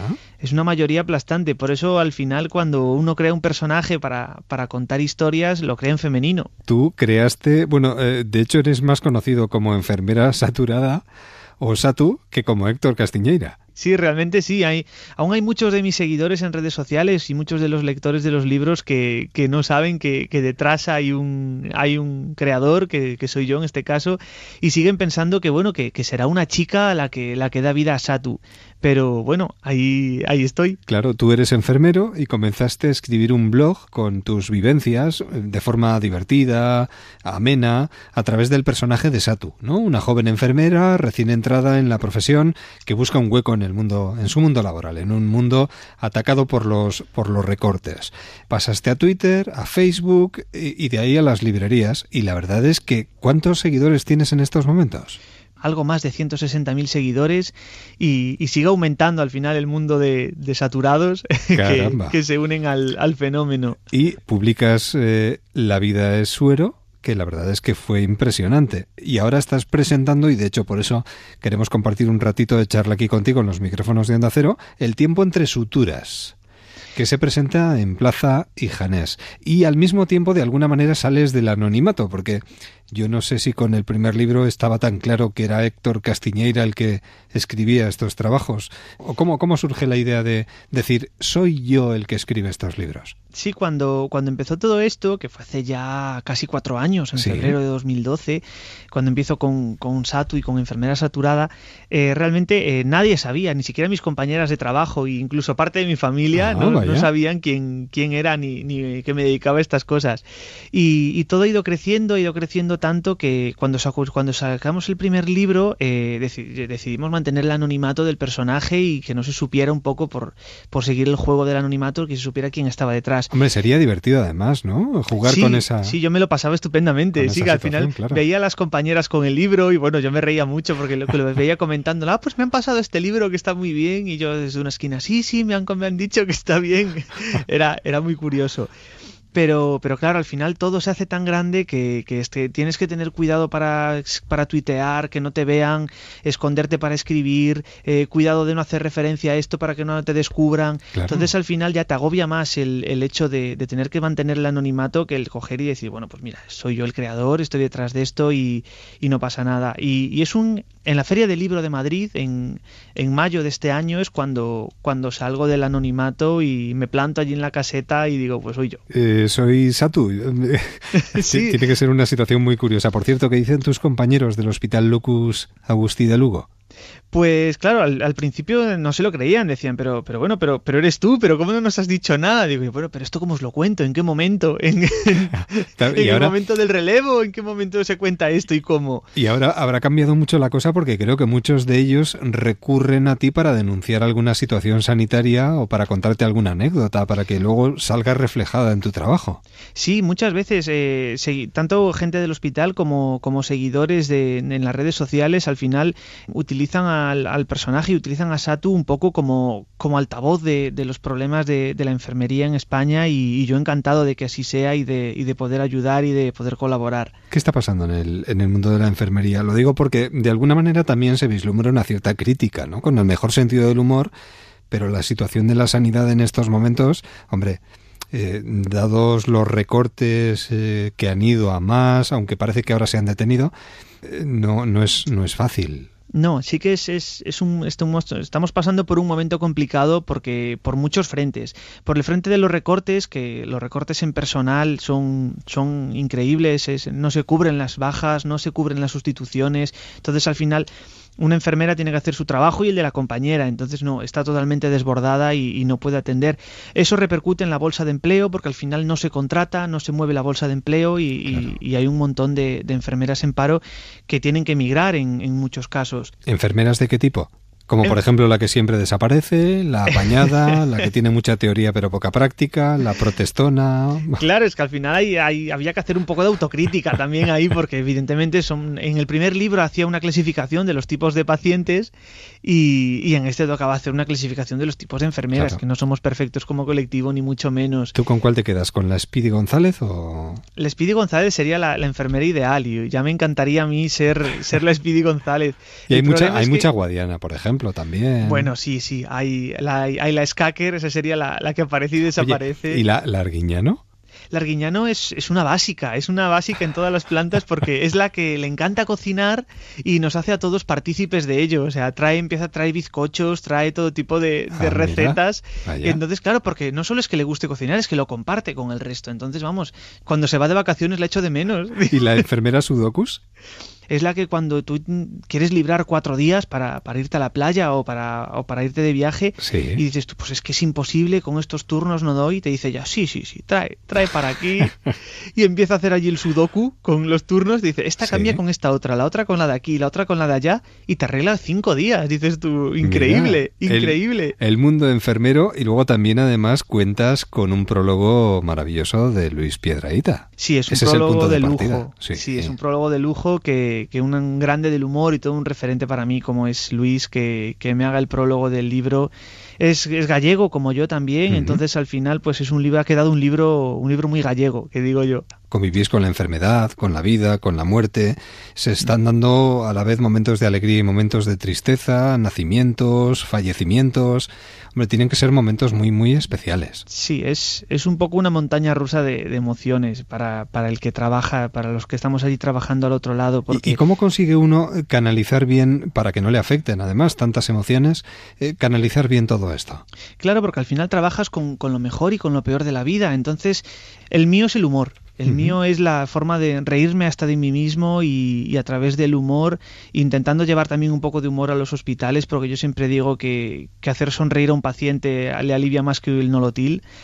Y es la forma de, que no te afecte todo esto y de, y de poder seguir trabajando día a día y enfrentándote eso a, la, a todas las etapas de la vida del ser humano, un poco a lo, a lo mejor y a lo peor. Y supongo que muchos estarán pensando en estos días de Navidad en, en la gente cercana que está en los hospitales. Imagino que son fechas muy especiales en las que también, como no los enfermeros, tienen un cuidado especial con esas personas pues que se ven alejadas igual de sus núcleos familiares, ¿no?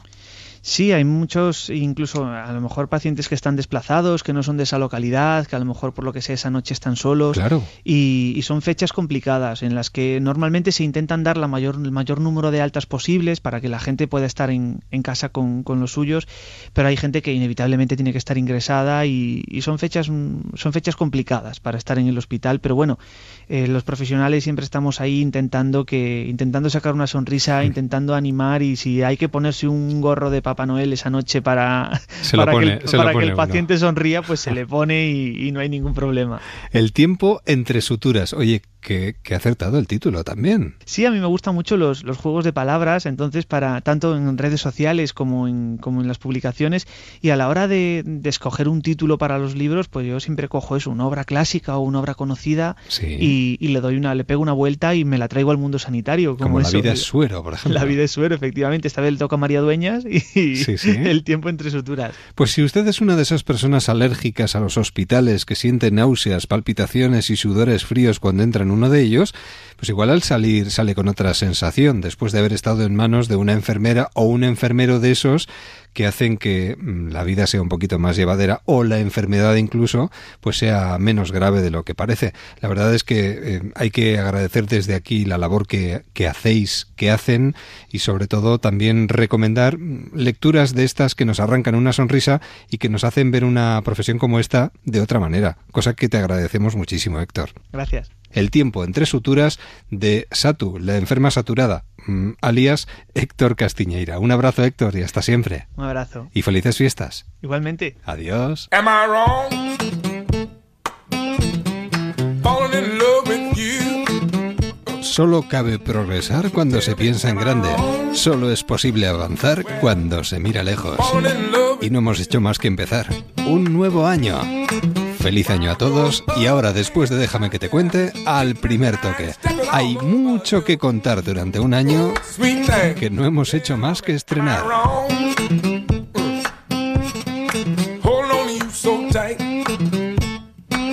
Tell me, tell me.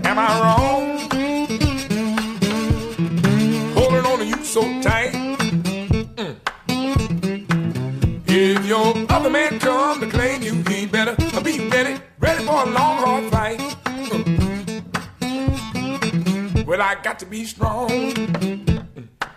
Well, I know you're depending on me. Onda Cero. Comprar mi casa con